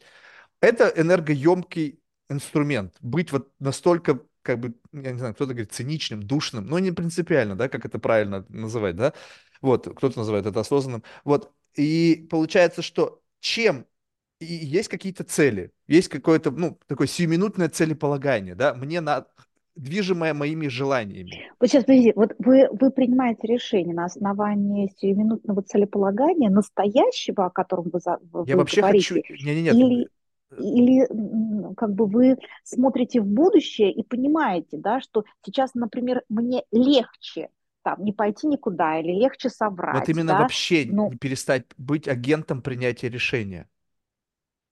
Это как? Детерминизм. Ну, то есть я все равно что-то сделаю. Вопрос, если я это сделал, как бы вот уровень осознанности. Ты видишь на распутье ты, я пойду направо, и дальше дерево возможных решений, пойду налево, дерево возможных решений. Каждом дереве есть какой-то риск-менеджмент, есть какое-то там почему, какое-то целеполагание, логика причинно-следственных, аппроксимация в будущее, это там какой-нибудь там, как это называется, э, там, или как это, в общем, какое-то предвидение будущего, да, какой-то есть термин. Вот, и в этот момент каждое из этих решений, оно сопряжено с какой-то ответственностью, которую ты получаешь в момент принятия решения. Если я выбираю себя как бы агентность, вы как agency, которая принимает решение, я говорю, что ну как-то жизнь сама собой, собой разберется. И ты проносишься в этот момент. Но чтобы уловить себя в этом состоянии, вот как бы не принятие решения, в дефолтном режиме мы можем принимать очень большое количество решений. Раз и как-то сделал, раз и как-то себя повел, раз и как-то отреагировал, раз и там, не знаю, почему-то принял это, а не это и так далее. Соответственно, чем больше... Непроизвольно, ты... да? Вот вы говорите про непроизвольность это, это не непроизвольность, это как бы довериться жизненному контексту. Ну, вот как вот вы плывете на лодке и, и не пытаетесь грести, а посмотрите, а куда меня русло реки там Дао выведет? И это ж позыв схватиться за весло, он постоянно возникает. Ну, то есть, как бы, и вот уловить себя в момент, когда ты хочешь под, подгребать или там подплывать, потому что, возможно, в тебе заложен автоматизм, потому что, возможно, тебе бабушкина кофта по-прежнему жмет, и в этот момент тебя, или там, знаю, институтская там кофта, не знаю, там какая любая, там, где там люди носят на себе Гарвард, зачем, как, или Принстон, сейчас меня, я представляю себе, завтра я поеду к родственникам, я с вероятностью на 98% каждый из них своим великом будет выпендриваться, то есть через какую-то вот такую символику. Вот, и, э, и вот этот момент моего, получается, вы, выявления автоматизма, и уменьшение нагрузки на принятие решений, как бы не задумываясь о значимости, как бы вот, как бы, как это сказать, вообще не пытаясь реагировать в момент тогда, когда тебе что-то вынуждает реагировать. Ну, если вот эта женщина, которая понеслась за леопардом, неужели она сидела как бы и думала, так, сейчас я, значит, возьму лопату, там еще что-то. А просто ее понесло куда-то, она там, слава богу, может быть, такая была страшная, что она сама напугала леопарда, и он убежал. Ну, то есть вот в этот момент, если бы она начала думать о том, как правильно себя повести, а как, а как этично спасти себя или жизнь ребенка, либо умереть, и вот это бррр, дерево принятия решений было таким гигантским, и в конечном итоге, видимо, может быть, бы ее ребенок был бы э, убит.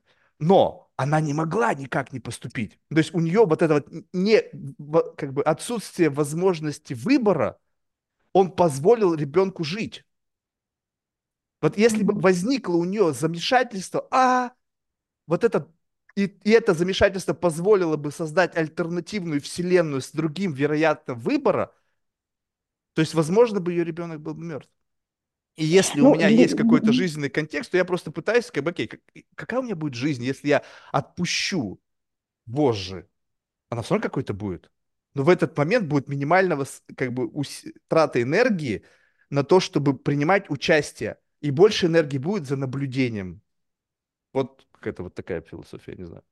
Вот э, интересная философия, я не совсем ее поняла. Вы смотрите, потому что а, вот ну, вы говорите о, э, стратегиях принятия решений, да, вот, вот как, как, ну, каждый из вас принимает решение, да, и Э, вы сказали, то есть, как, насколько я поняла, что э, мысли и такая когнитивная составляющая для вас, ну, наверное, не является центральным э, таким вот, ну, определяющим э, причинам, контекста, да, э, принятия решения, что вы скорее ориентируетесь, как я вас услышала, на что-то другое, да? Нет, нет, нет, нет, нет, нет, наоборот, мысли мешают. Вот в этом-то как раз и смысл, что я не могу выключить эти мысли. И поэтому это для меня мучительно, потому что мысли, наоборот, больше, чем нужно, и эти мысли мешают принятию решений. Потому что когда ты начинаешь эту логику причинно-следственной связи экстраполировать в будущее, и ты создаешь некую модель будущего, то есть она прямо реально оживает. И ты понимаешь, что как бы дальше вопрос в том, что то, что ты нафантазировал, то, что будет, не факт, что будет одно и то же. И возможно, может возникнуть Конечно, разочарование, да. может возникнуть какие-то там, ну, какой-то негативный эффект того, что твоя аппроксимация будущего, твое представление, твой рендеринг будущего не совпадет с действительностью. Соответственно, я ошибался так много раз, и мое будущее, не, как бы мое представление о будущем и будущее не совпадало. И я понял, что я не тот человек, который может попадать в цель. Ну, как бы ты стреляешь из лука и всегда мимо. То есть можно перестать стрелять из лука, а как бы просто лететь туда, как бы стрела без мишени. Она сама куда-то при... воткнется, в дерево, в, там, в столб, в, в здание, в, в какого-нибудь человека, но она куда-то ну, либо будет лететь бесконечно. То есть еще тоже хорошо. Когда-то, может быть, она во что-то упрется, просто упадет, потому что не хватает энергии для дальнейшего полета. Все. И вот здесь это э, именно фиш, э, и как бы основная идея в том, что нужно достаточно энергии, чтобы наблюдать за процессом, там, как бы вот на- находиться на острие вот этой стрелы и видеть, куда ты летишь, не, не, не управляя этим процессом, а просто, ну как вот вы едете за рулем в машине, либо вы сидите на заднем сидении. Где у вас больше внимания? То есть нужно все равно контролировать процесс движения. На заднем сидении проще. Вы можете смотреть по сторонам, на пейзаж, не вникать там, кто, кто там впереди. И вот, вот это вот ощущение жизни, когда ты на заднем сидении автомобиля и ты на переднем сидении автомобиля, отличает модель принятия решений.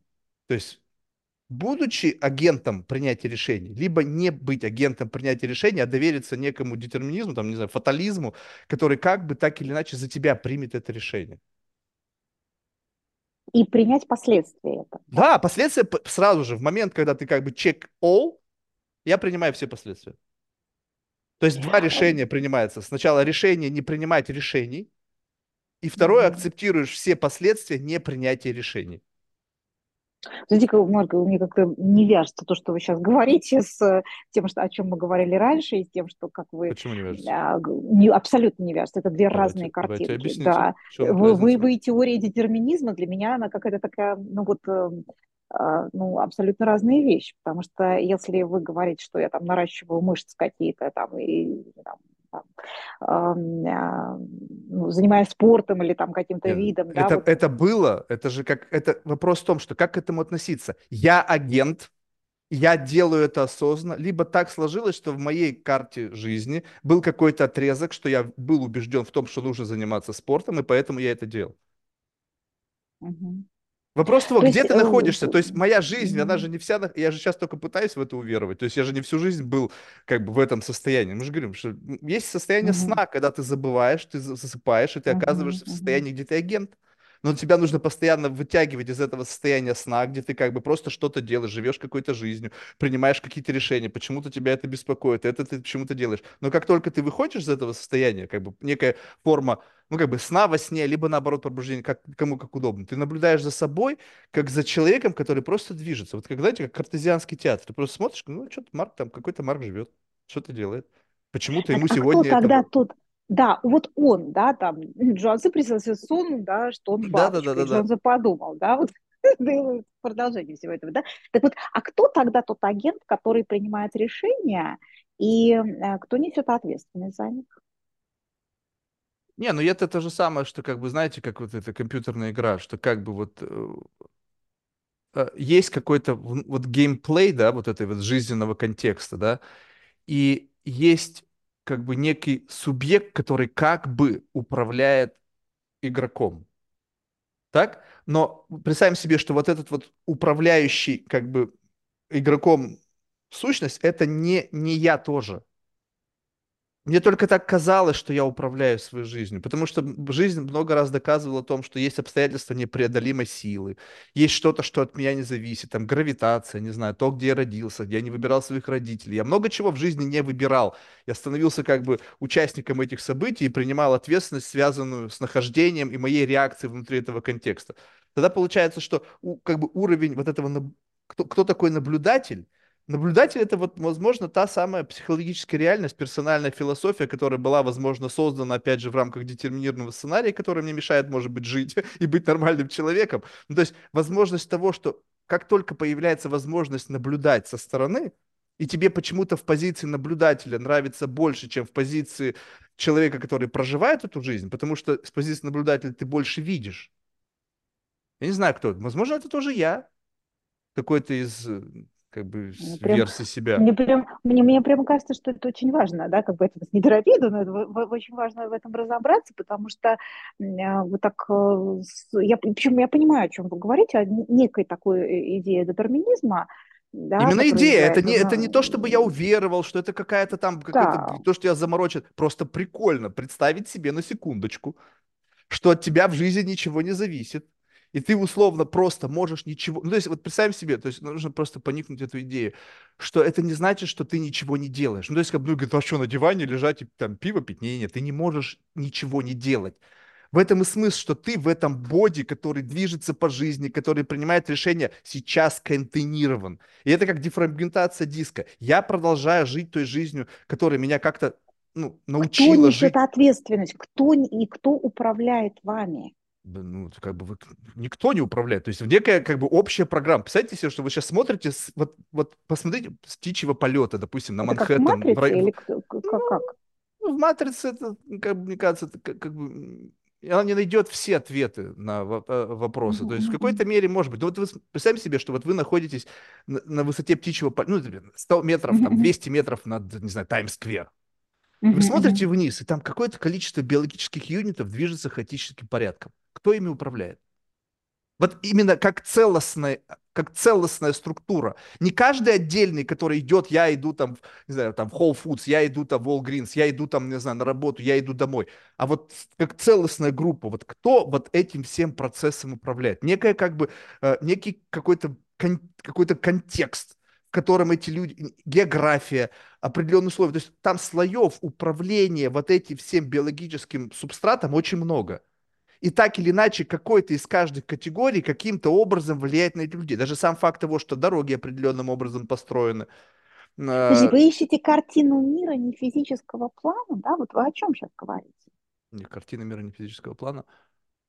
Не, Нет, ну ну, подождите, вы- подождите, вот вы сейчас снижаете темп, я понимаю, что у нас такой режим, да, но просто когда человек несется словесно, да, а как бы сложнее давайте, давайте, а, ловите. Что а- значит? а- Я а- не, я не понимаю вопрос. Если вы его более как перефразируете, я Вы постараюсь него говорите, да, вот это хорошие вопросы, да, ты смотришь на все вот это с, с высоты птичьего полета, и вот эти вот люди идут, да, как какие-то отдельные, с другой стороны, возможно, их что-то соединяет, и кто-то соединяет, да, и а, э, хороший вопрос, а кем, кто этим всем управляет, да, управленец-то где, и управляет ли этим кто-то, да, то есть для меня это такой вопрос, обращающий к эм, картине мира, да, то есть как будто бы вы ищете картину мира, как будто бы вы ищете вот этот вот глобальный взгляд, а, пытающийся соединить отдельных людей в цельность. Вот видите, у нас и тут цельность появилась, да, с тем, чтобы не было каких-то конфликтов, а все было, как вы очень так классно рукой показали, вот да, есть понятие иерархические, иерархические уровни, да, а, ну, в том числе как, как взгляд на некую систему, да,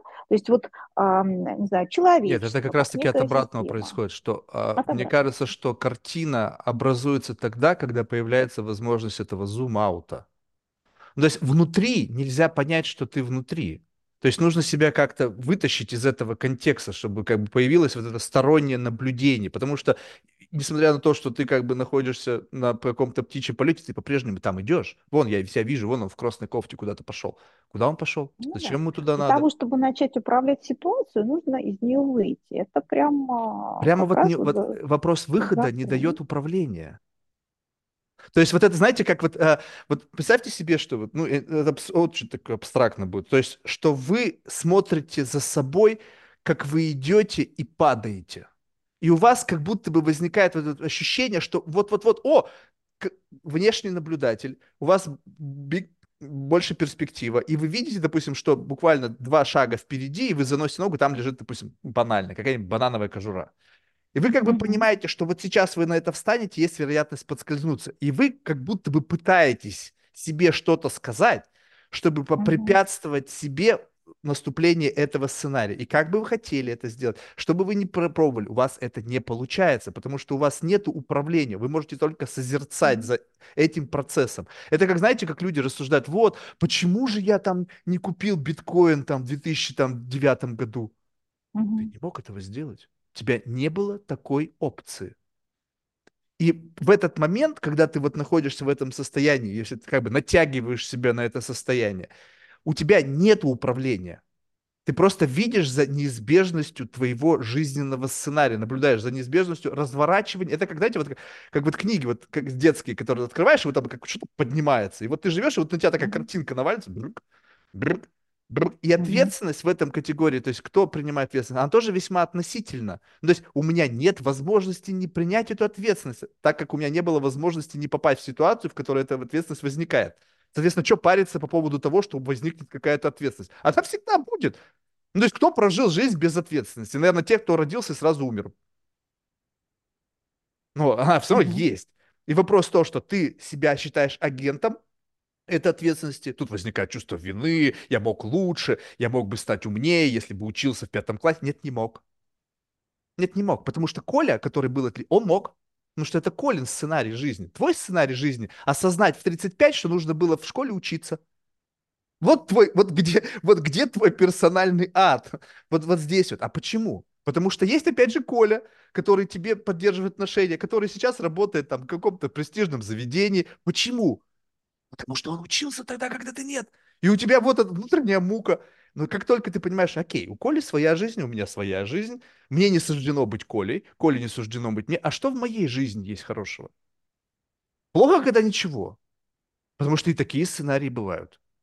То есть осознание того, что моя жизнь такая, какая она есть, и мне просто не повезло. Ну вот смотришь фильмы, допустим, там Голливуд, золотой, там, золотой Голливуд, да, идут там в роскошные какие-то там, не знаю, там аристократы, и какие-то бомжи на улице появляются, и ты говоришь, так, ну окей, конечно, мне бы хотелось быть роскошным аристократом, идущий в красивой одежде с красивой девушкой, но мне выдало быть другим персонажем.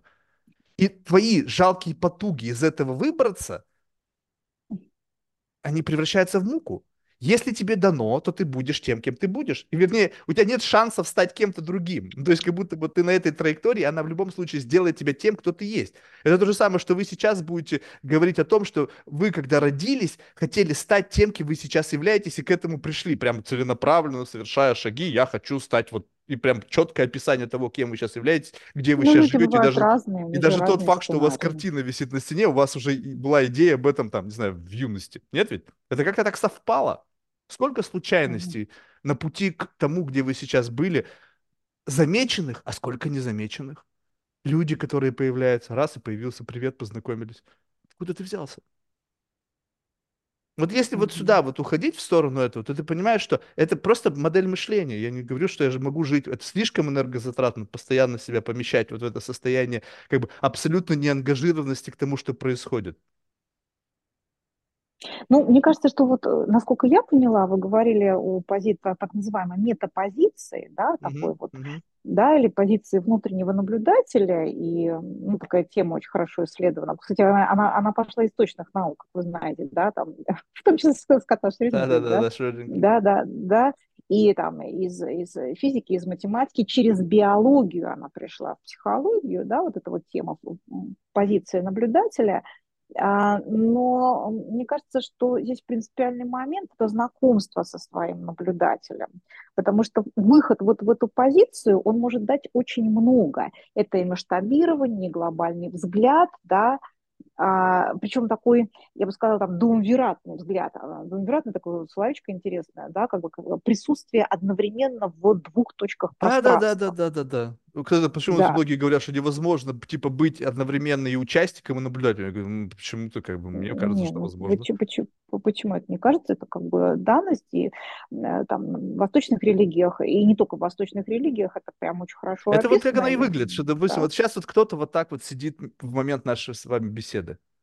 Я абсолютно точно чувствую, что есть не только говорилка, которая с вами говорит, но и тот, кто регистрирует, что происходит в моменте какие-то смена интонации, смена каких-то там сентиментов, которые затрагиваются, смена, оценка там каких-то э, facial expressions. То есть вот всего, что происходит, есть какой-то анализатор этого всего, который как-то сообщается с говорилкой, которая продолжает что-то нести и регистрировать обратную ну, связь. Вот он, э, как бы, может не с говорилкой, да, ну вот есть так. Ну, я про себя сейчас, а, я не про вас. Да-да-да, не, не, нет, я не, не на уровне как бы, телесных систем, систем физического тела, да, а на уровне вот именно каких-то таких вот, ну, а, более глобальных там явлений, ну, вот то, что в психологии называют субличности, да, а, там, там вот есть он, вот этот вот наблюдатель метапозиция, да, это условно в кавычках есть я, да, какой-то вот такой, какой я есть.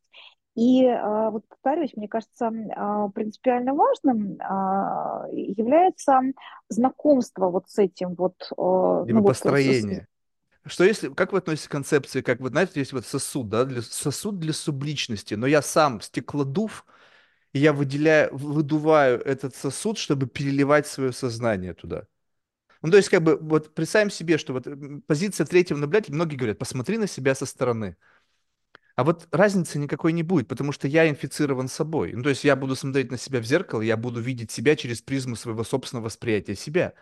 Только третий может человек, какой-то третий человек, посмотрев на тебя, сказать, слушай, ну ты на самом деле ну, ну, какой-нибудь там уродец.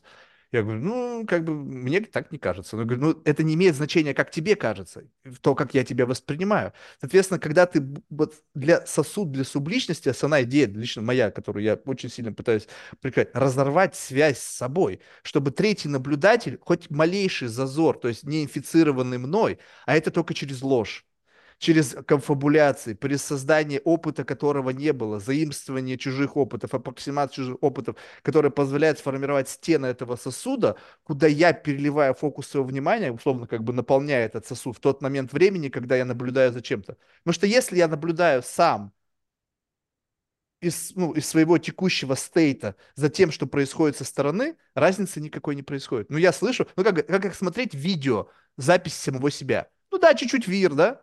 Ну, как бы всегда кажется, что ты звучишь как-то по-другому, ведешь себя странно, но по-прежнему ты сам себя воспринимаешь. И то есть небольшое какое-то странное восприятие. Когда же ты абсолютно пытаешься разорвать связь с собой, привнося идеи, которые не соответствуют твоим ценностным установкам, как бы искусственно вытаскивая себя в какую-то другую зону, то появляется перспектива, которая тебе дает возможность себя лучше разглядеть. То есть вот как бы некое прямо подселенца какого-то ты создаешь, звучит жутко, наверное, и ведет к шизофрении, но, э, ну, ну, пока забавно на самом деле, как бы ощущение, что игра с огнем, и, и чутко совершенно, да, почему? Потому что вот сам такой вот контекст разорвать связь с самим собой, да, э, ну, звучит сильно.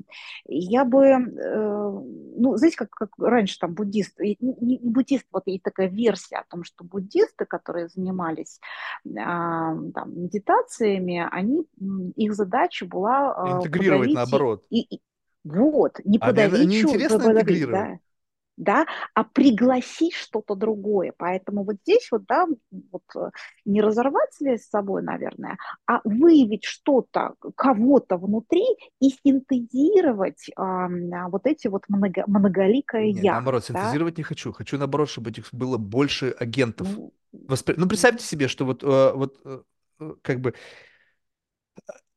вот любопытный пример, да, приводил его уже много mm-hmm. раз, но, скажем так, откуда бер... вот это вот вы сказали кривда, я, с вашего позволения, я не... как бы сейчас я понимаю, что я когда-то это слышал, но это абсолютно выпало из моего всего. Так вот, представим себе, что есть какая-то версия кривды, да, вот их тоже может быть несколько. И вот в зависимости от того, был классный пример. Значит, была какая-то девушка, она, знаете, занимается, ну, такой как бы лайфстайл психологией сейчас таких много, да, то есть не академическая, а вот какой-то такой интернет-психология. Она рассказывает, вот представь себе, Марк, как любопытно иногда наблюдать за одним и тем же ивентом. Расставание. Ну, приходит женщина, и ее версия расставания может быть вот такой. Первая версия. Меня бросили, вся в слезах, там, в разочаровании, то есть брошенка такая, типичный архетип, да. Одна приходит такая да, в полном недоумении. Ну как я королева меня? Ну, то есть абсолютно не понимает, что происходит. Как такое могло произойти? С абсолютной призмы уверенности в том, что она принцесса, ее невозможно бросить. Третья приходит радостная. Ты прикинь, меня бросили. Наконец-то пренапл, гримент, ну то есть блачный развод, контракт, деньги, свобода. Хосе Игнасио, мой садовник, теперь мы можем с тобой открыто встречаться. Ну и так далее. То есть получается так, что в какой-то момент времени, если у тебя есть возможность вот как бы двигаться в этом градиенте возможных событий, и ты чувствуешь себя абсолютно спокойным, то есть где у тебя сентименты не подключены, то есть это просто выбор сценария. Ну, как бы так, окей, ты, я сегодня буду реагировать на эту ситуацию вот так, и у меня есть архетип реагирования на эту ситуацию. Соответственно, вот эти субличности — это вероятные возможности реагирования на одну и ту же ситуацию, исходя из разного вот какого-то э, психоэмоционального профайла. Ты пригла... знакомишься с разными архетипами, разными психоэмоциональными. Чем больше в твоей библиотеке реагирований на какой-то контекст, вариантов проживания этого другими людьми, тем, соответственно, у тебя возникает как бы возможность вот какое-то аморфное такое тело, грубо говоря, какое-то, знаете, такого фантома без света, без вкуса, без запаха, подключить к нему некое восприятие контекста через Петю, и я теперь не ангажирован, то есть, как бы, знаете, вот как люди, они, я не могу реагировать по-другому. Я говорю, а я могу. Ну, либо мне кажется, что я могу, то есть я, может, сам себе наврал, то есть у меня некая презумпция, да, что я так могу делать. Но мне кажется, что если у меня есть способ реагирования на эту ситуацию, которую я хорошо прожил через другого человека, то в момент того, когда я с чем-то сталкиваюсь, я могу идти путем моего дефолтного реагирования, да, вот этого некой моей сущности, которая как бы так обучена реагировать, так как мой субстрат так реагирует на нее.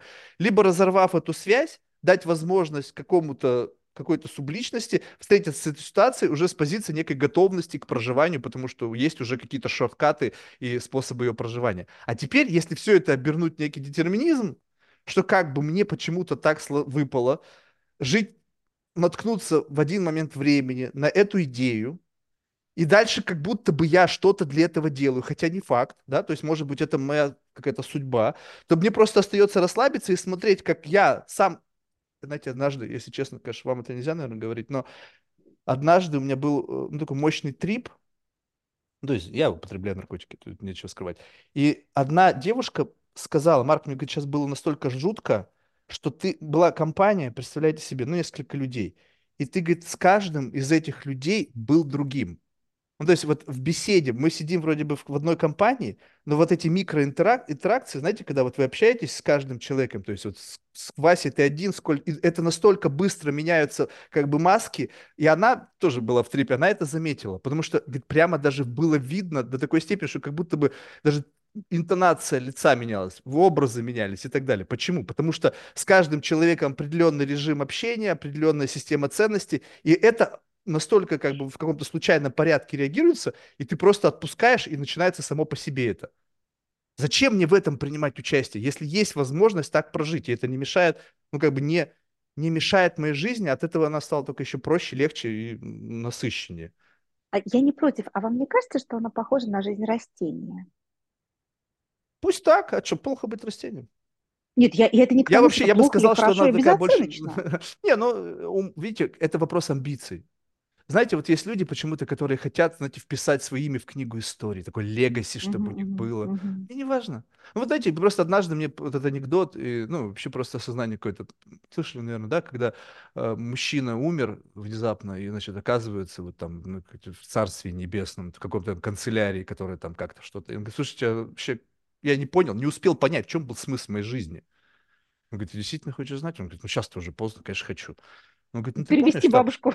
Ну да, ну что-то типа этого, там соль передать. Ну, в общем, какая-то такой очень... Да-да-да. Вот я задумался, Марк, а с чего ты взял, что вот вообще как бы вот все твое естество пришло в этот мир, чтобы какой-то, хоть какой-то отпечаток в нем оставить. Откуда вот, у меня нет этих амбиций, связанных с этим. Поэтому жизнь Миссии, растения... вот как мы говорили. Да-да-да, вот. вполне меня устраивает. То есть кто-то затопчет меня, там собака сожрет или там кто там, не знаю, или, или будут бабочки вокруг меня порхать. Ну, какая разница? Собака написает. Это написает, более... пофиг, нормально, было такое много раз. То есть полное принятие, как бы, знаете, вот в этом и смысл, что если ты будешь... Э, классно же сказано было, кто-то же, по-моему, философ сказал, что если ты веришь в судьбу, то она тебя ведет. Если не веришь, она тебя тащит.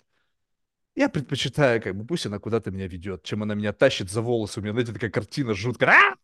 Брыкаешься, тебя тащит, и как бы еще вот через поэтому, знаете, я, мне очень близок э, Виктор Франкл, который смотрит э, на жизнь человека дуалистически, да, судьба и свобода. И он говорит о том, что э, в жизни человека есть очень много судьбенного. Это так. А, и там описывает э, да, эти контексты. С другой стороны, в жизни человека есть достаточное количество свободы.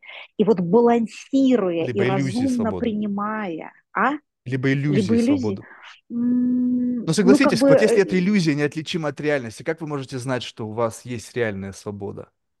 Mm-hmm. Это же вот, это вот как бы вопрос, на каком слою рефлексии и где адекватно mm-hmm. реаги- рефлексировать и не рефлексировать. Вот если как бы ты говоришь, слушай, у тебя иллюзия свободы, ты сразу же попадаешь в категорию людей, как бы, хм, ну, как бы, стоит ли мне продолжать с Марком разговаривать. А здесь не вопрос моей веры, это, знаете, не магическое мышление.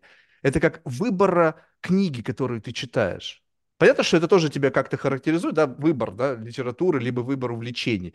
Но просто если здесь есть что-то, что тебе эгоистически нравится, а у тебя есть какое-то внутреннее ощущение вот этого персонального гедонизма, и поэтому нечего стрематься того, что, допустим, тебе, ну, представьте, что вот вы как будто бы стесняетесь того, что вам нравится курица, потому что в обществе принято есть рыбу. Вы ну, как бы так, как бы кокетничая или как-то так, не знаю, чувствуя себя некомфортно, говорит, ну вот мне нравится курица. Да нет, мне нравится курица, и наплевать то, что вам она не нравится. То есть вот до такой степени. Потому что я-то чувствую, что мне от этого хорошо. То, что вам это не нравится, то, что вам это не подходит, то, что вы не можете в силу ваших больших проблем поместить себя в мир вот этих вот иллюзий, фантазий, каких-то там, а, не знаю, презумпций, понимания чего-то, ну, пардон, мне, мне как бы жаль, у меня все хорошо. Мне не нужно париться о том, как вести детей в Жизнь школу. растения, все хорошо, Да. солнце светит, Да, но сейчас вот смотрите, зима, но но вот, вот тут, вот тут любопытно, вот смотрите, а мо- могли бы вы а, привести другую метафору? Ну, скажем так, мне а, как бы ну, на самом деле без разницы, хоть как вы меня назовете. Я себя называл паразитом, слизняком, потом, знаете, даже не так, потом даже следом от, от слизняка на земле. То есть как бы могу себя в любую категорию поместить. Но вот эта ассоциация с э, растением, она как бы, если взять другие вариации того, как можно прожить, можете дать наполнение других? То есть можно прожить жизнь растения, можно еще какую жизнь прожить? Вот какие-то еще дополнительные Давайте, примеры давайте так, проживания Марк, жизни. я, вот я хочу просто уточнить, я ни в коем случае не говорила про Не-не-не, вас. И не, не, если не я прошу важно. прощения, Я, если не, это, если я вас ранила это меня... О, come on, нет, это невозможно. Мне просто любопытно, какие в вашей вселенной есть другие способы проживания жизни. То есть мы должны просто всю фауну взять. Есть жизнь растений, есть жизнь дерева, и, либо есть некая как бы, как бы категория. То есть жизнь Я поняла. растения, есть Если, если жизнь говорить, я поняла. льва или там А, хищника. ес- е- нет, а, а, есть э, ну, как бы классика жанра, это царственная жизнь, минеральная, а, растительная, животная, человеческая, да? Мгм. А, и это э, эволюция в э, филогенезе. А есть э, а, онтогенез, это развитие человека, вот, э, не знаю, с точки зрения того самого слова взросления, да.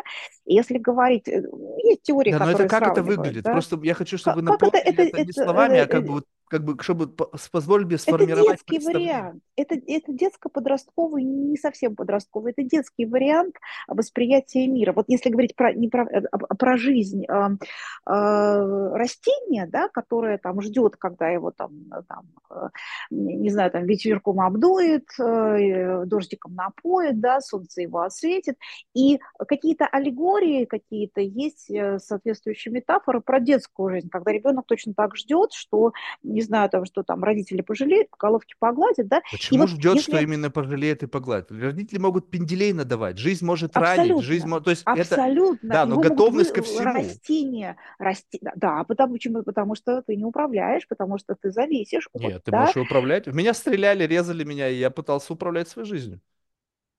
Поверьте мне, я управлял своей жизнью как только мог в определенный момент своей жизни. И я попадал туда, куда не стоило попадать, имел experience ы, которые не хотел иметь в конечном итоге.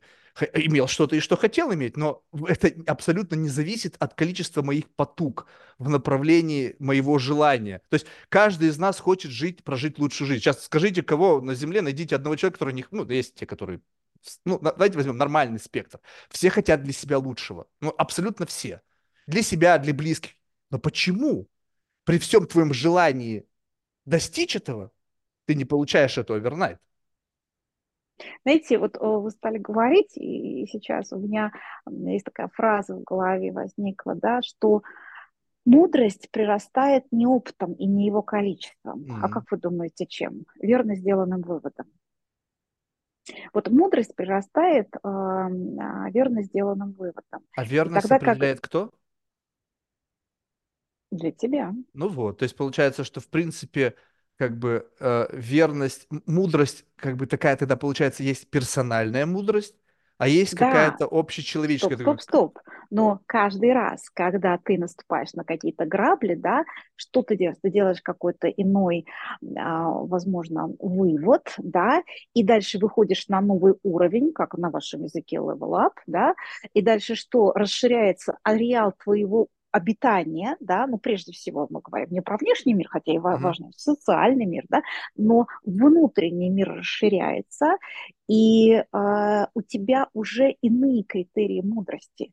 Поэтому вы говорите, мы говорим, да, кто определяет эту мудрость? Но я, но с другой стороны, ты как будто бы тянешься к, увеличивая этот масштаб, да, к какой-то ну, мудрости более высокого порядка. Вот это мудрость более высокого порядка. Мы, мы, мы, видите, мы всегда говорим как бы слово, но мне пытаюсь понять, что за мудрость более высокого порядка и кто определил, что именно эта мудрость более высокого порядка. То есть какой-то conventional wisdom, некое такое общее какое-то представление.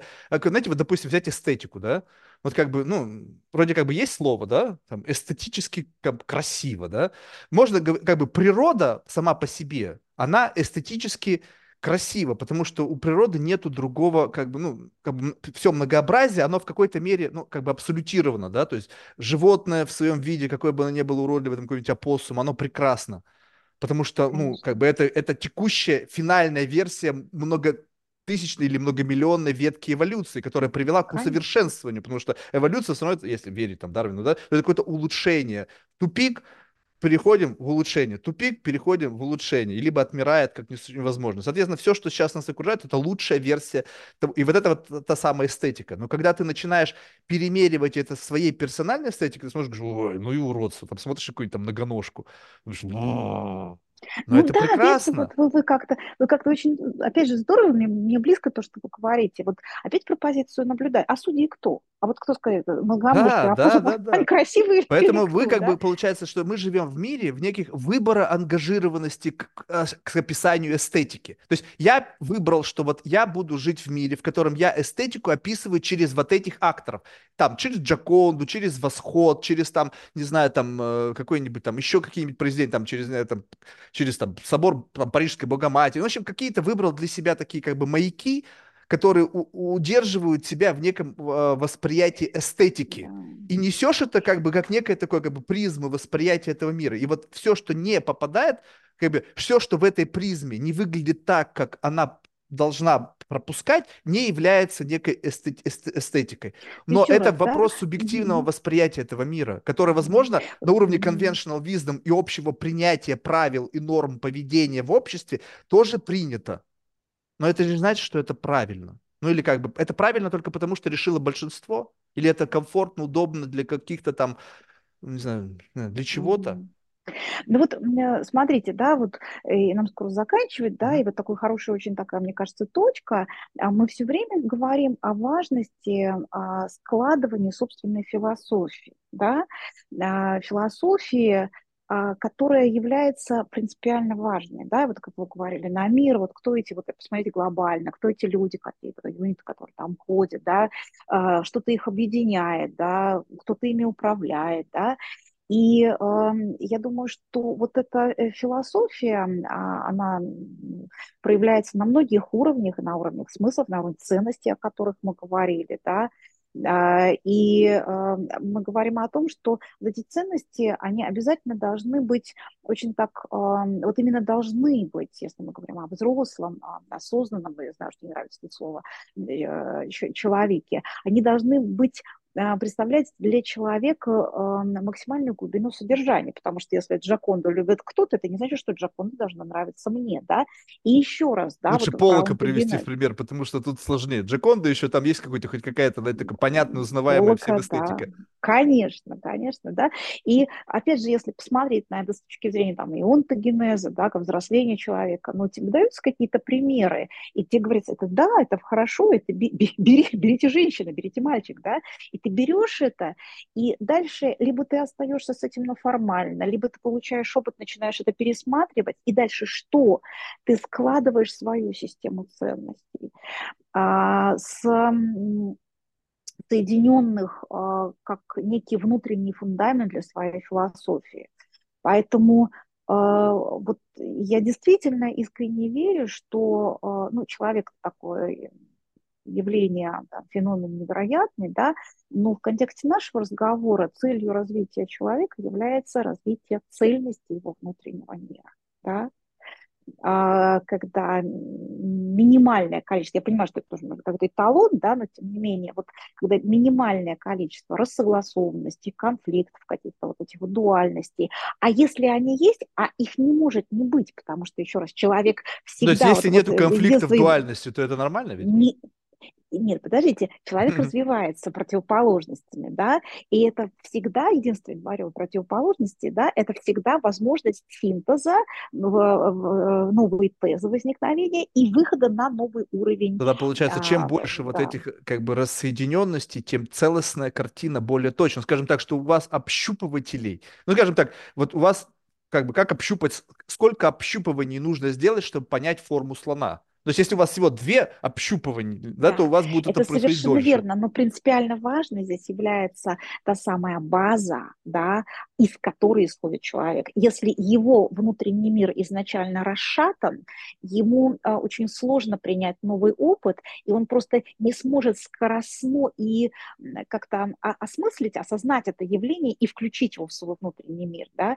Поэтому, а, с одной стороны, ну как бы да, спасибо большое, да, благословенно трудности, трудностей бы ими растим, да, э, и благословенно вот эти вот эм, какие-то а, разнонаправленные тенденции, вот эти дуальности, но с другой стороны другая правда состоит в том, что чем более цельным будет внутренний мир, тем более а, человеку а, легче синтезировать, да, брать какие-то неизвестности, которые все время поступают из окружающего мира, да, и синтезировать его с, с, с внутренним миром. Я э, согласен. Последний вот этот тезис, да. потому что если у вас mm-hmm. всего две, или там, или вообще одна, то вы, как бы, знаете, вот сейчас все живут в мире, э, как бы в баблах. Типа, мне вот этот человек неприятен, зачем я буду с ним общаться? Почему? Потому что ваша вот эта система ценностей, она отщепила сразу же что-то, что как бы потенциально может вас чему-то научить. Соответственно, вот когда у тебя есть какая-то agency, которая не видит в этом человеке, ну, то есть, скажем так, что вот есть какой-то набор вот этих, вы знаете... Вы сейчас говорите, Влад, вы же сейчас говорите, с моей точки зрения, о ценности непредубежденности. Да, да, да, да, да. Да, но это, но это, но у этой непредвзятости по отношению к каждому проявлению должен быть какой-то внутренний agency, наделенный определенным опытом. Ну, то есть, как бы ты не можешь просто быть непредвзят, то есть на основании ничего. То есть какая-то должна быть все равно уровень понимания вот этого психотипа, либо это, как бы этого слоя, либо этой личности, которая представлена в твоем прямом взаимодействии с представителем этого вида. И ты вот обучаясь вот тому восприятию как бы вида, не пытаясь его оценивать, либо как бы, ну это его жизнь, почему я должен как бы отрицать факт его существования? Он есть, зачем-то он нужен. Но получается, что через это принятие, в следующий раз сталкиваясь вот с этой инаковостью, ты будешь использовать это как дата-сет, а не как что-то, от чего нужно оттолкнуться. Но ведь наличие негативного важно тоже знать, как, что как отделить зерна там от плевел. Ты должен понимать, где зерно, где плевел. Если ты не знаешь, и ты берешь только как бы, как бы вершки, корешки, это же нормальная история, да, когда кто-то там знает, что вершки, кто Я корешки, согласна, но для того, чтобы всем. знать, что есть коричневая и есть канализация, не обязательно в ней купаться. Вот, достаточно просто... Нет, э, достаточно просто понюхать и отойти. Э, вот знаете, понюхать и отойти. Вот однажды я просто сам конце, извините, что я вас придерживаю, вот у меня был experience, понюхать и отойти, да, если говорить. Я помню, однажды папа привез впервые сыр Рокфор. Я не помню, сколько мне было лет. Я был еще достаточно маленький, чтобы, знаете, быть близок к каким-то гедонистическим таким тонкостям. Я понюхал, ну, отвратительно. Папа мне сказал, Марк, это не нужно нюхать, это нужно есть. Я говорю, папа, у меня природный инструмент, который инкорпорирован, мне говорит, это нельзя есть, это плохо пахнет. Он говорит, вот это обман. Иногда бывает, знаете, как бы нас вводят в заблуждение такие первичные сигналы. Потому что, ну, я сейчас с удовольствием ем ракфор, и, как бы, знаете, несмотря на то, что он бывает жутко пахнет, и вообще все эти, как бы, выдержанные сыры, но м- какие они вкусные. Так что... Я с вами частично согласна, но все-таки добавлю со, своей стороны, да, совершенно не обязательно сидеть в тюрьме для того, чтобы понять, что честность является ценностью. С какой-то долей аппроксимации, я, я с вами согласен. То есть, хотя вот, кому-то, хотя кому-то обязательно нужно посидеть в тюрьме. Да, но я считаю, подумать. что обязательно нужно по пообщаться близко с тем, кто там сидел. Или кому-то нужно обязательно заболеть для того, чтобы понять, или если у него сложится эта связка, да, что там э, какое-то действие. вот я считаю, что по пообщаться с тем, вот как бы у меня вот уровень аппроксимации идет через человека, являющегося полноценным носителем experience а, в котором я пытаюсь выдрать максимально все из этого experience а, постоянно меняя ракурс обзора вот этой виртуальной камеры, а как там было, а как что, а где, а что, а как ты встал, а как... ну то есть максимально выплескивать детских почемучек. И вот тогда я могу представить себе, каково это, с некой долей аппроксимации, открытости к проживанию этого experience а, да, то есть как бы, ну вот тюрьмы от суммы не заикайся, да, зарекайся. Вот и получается так, что чем больше у тебя вот таких вот аппроксимаций чужих experience ов, тем легче воспринимать этот мир с позиции его многообразия, потому что нету вот этого четкого, понимаете, как бы вот этого, мы же, вам не нравится добро и зло, это все же в каком-то градиенте постоянно, да, что есть, нету абсолютного зла и абсолютного добра, есть какой-то там 50 оттенков серого, соединяющий этих два экстремума. И вопрос, на каком ты из них находишься, то есть как бы, ну вот как бы вот поймать себя. Ну вот еще здесь... раз это все о, о картине мира, о значении, значении философии и знакомстве с, с, с внутренним наблюдателем, да, как кто имеет позиции, которые, ну вот как, как тобой управляет, да, или, или кто тобой управляет, кто да. управляет. Что ж, спасибо, спасибо большое, большое Лидия. Рад mm-hmm. знакомству, с наступающим вас праздником. Приятно было с вами пообщаться. Всего доброго. Всего доброго, до свидания.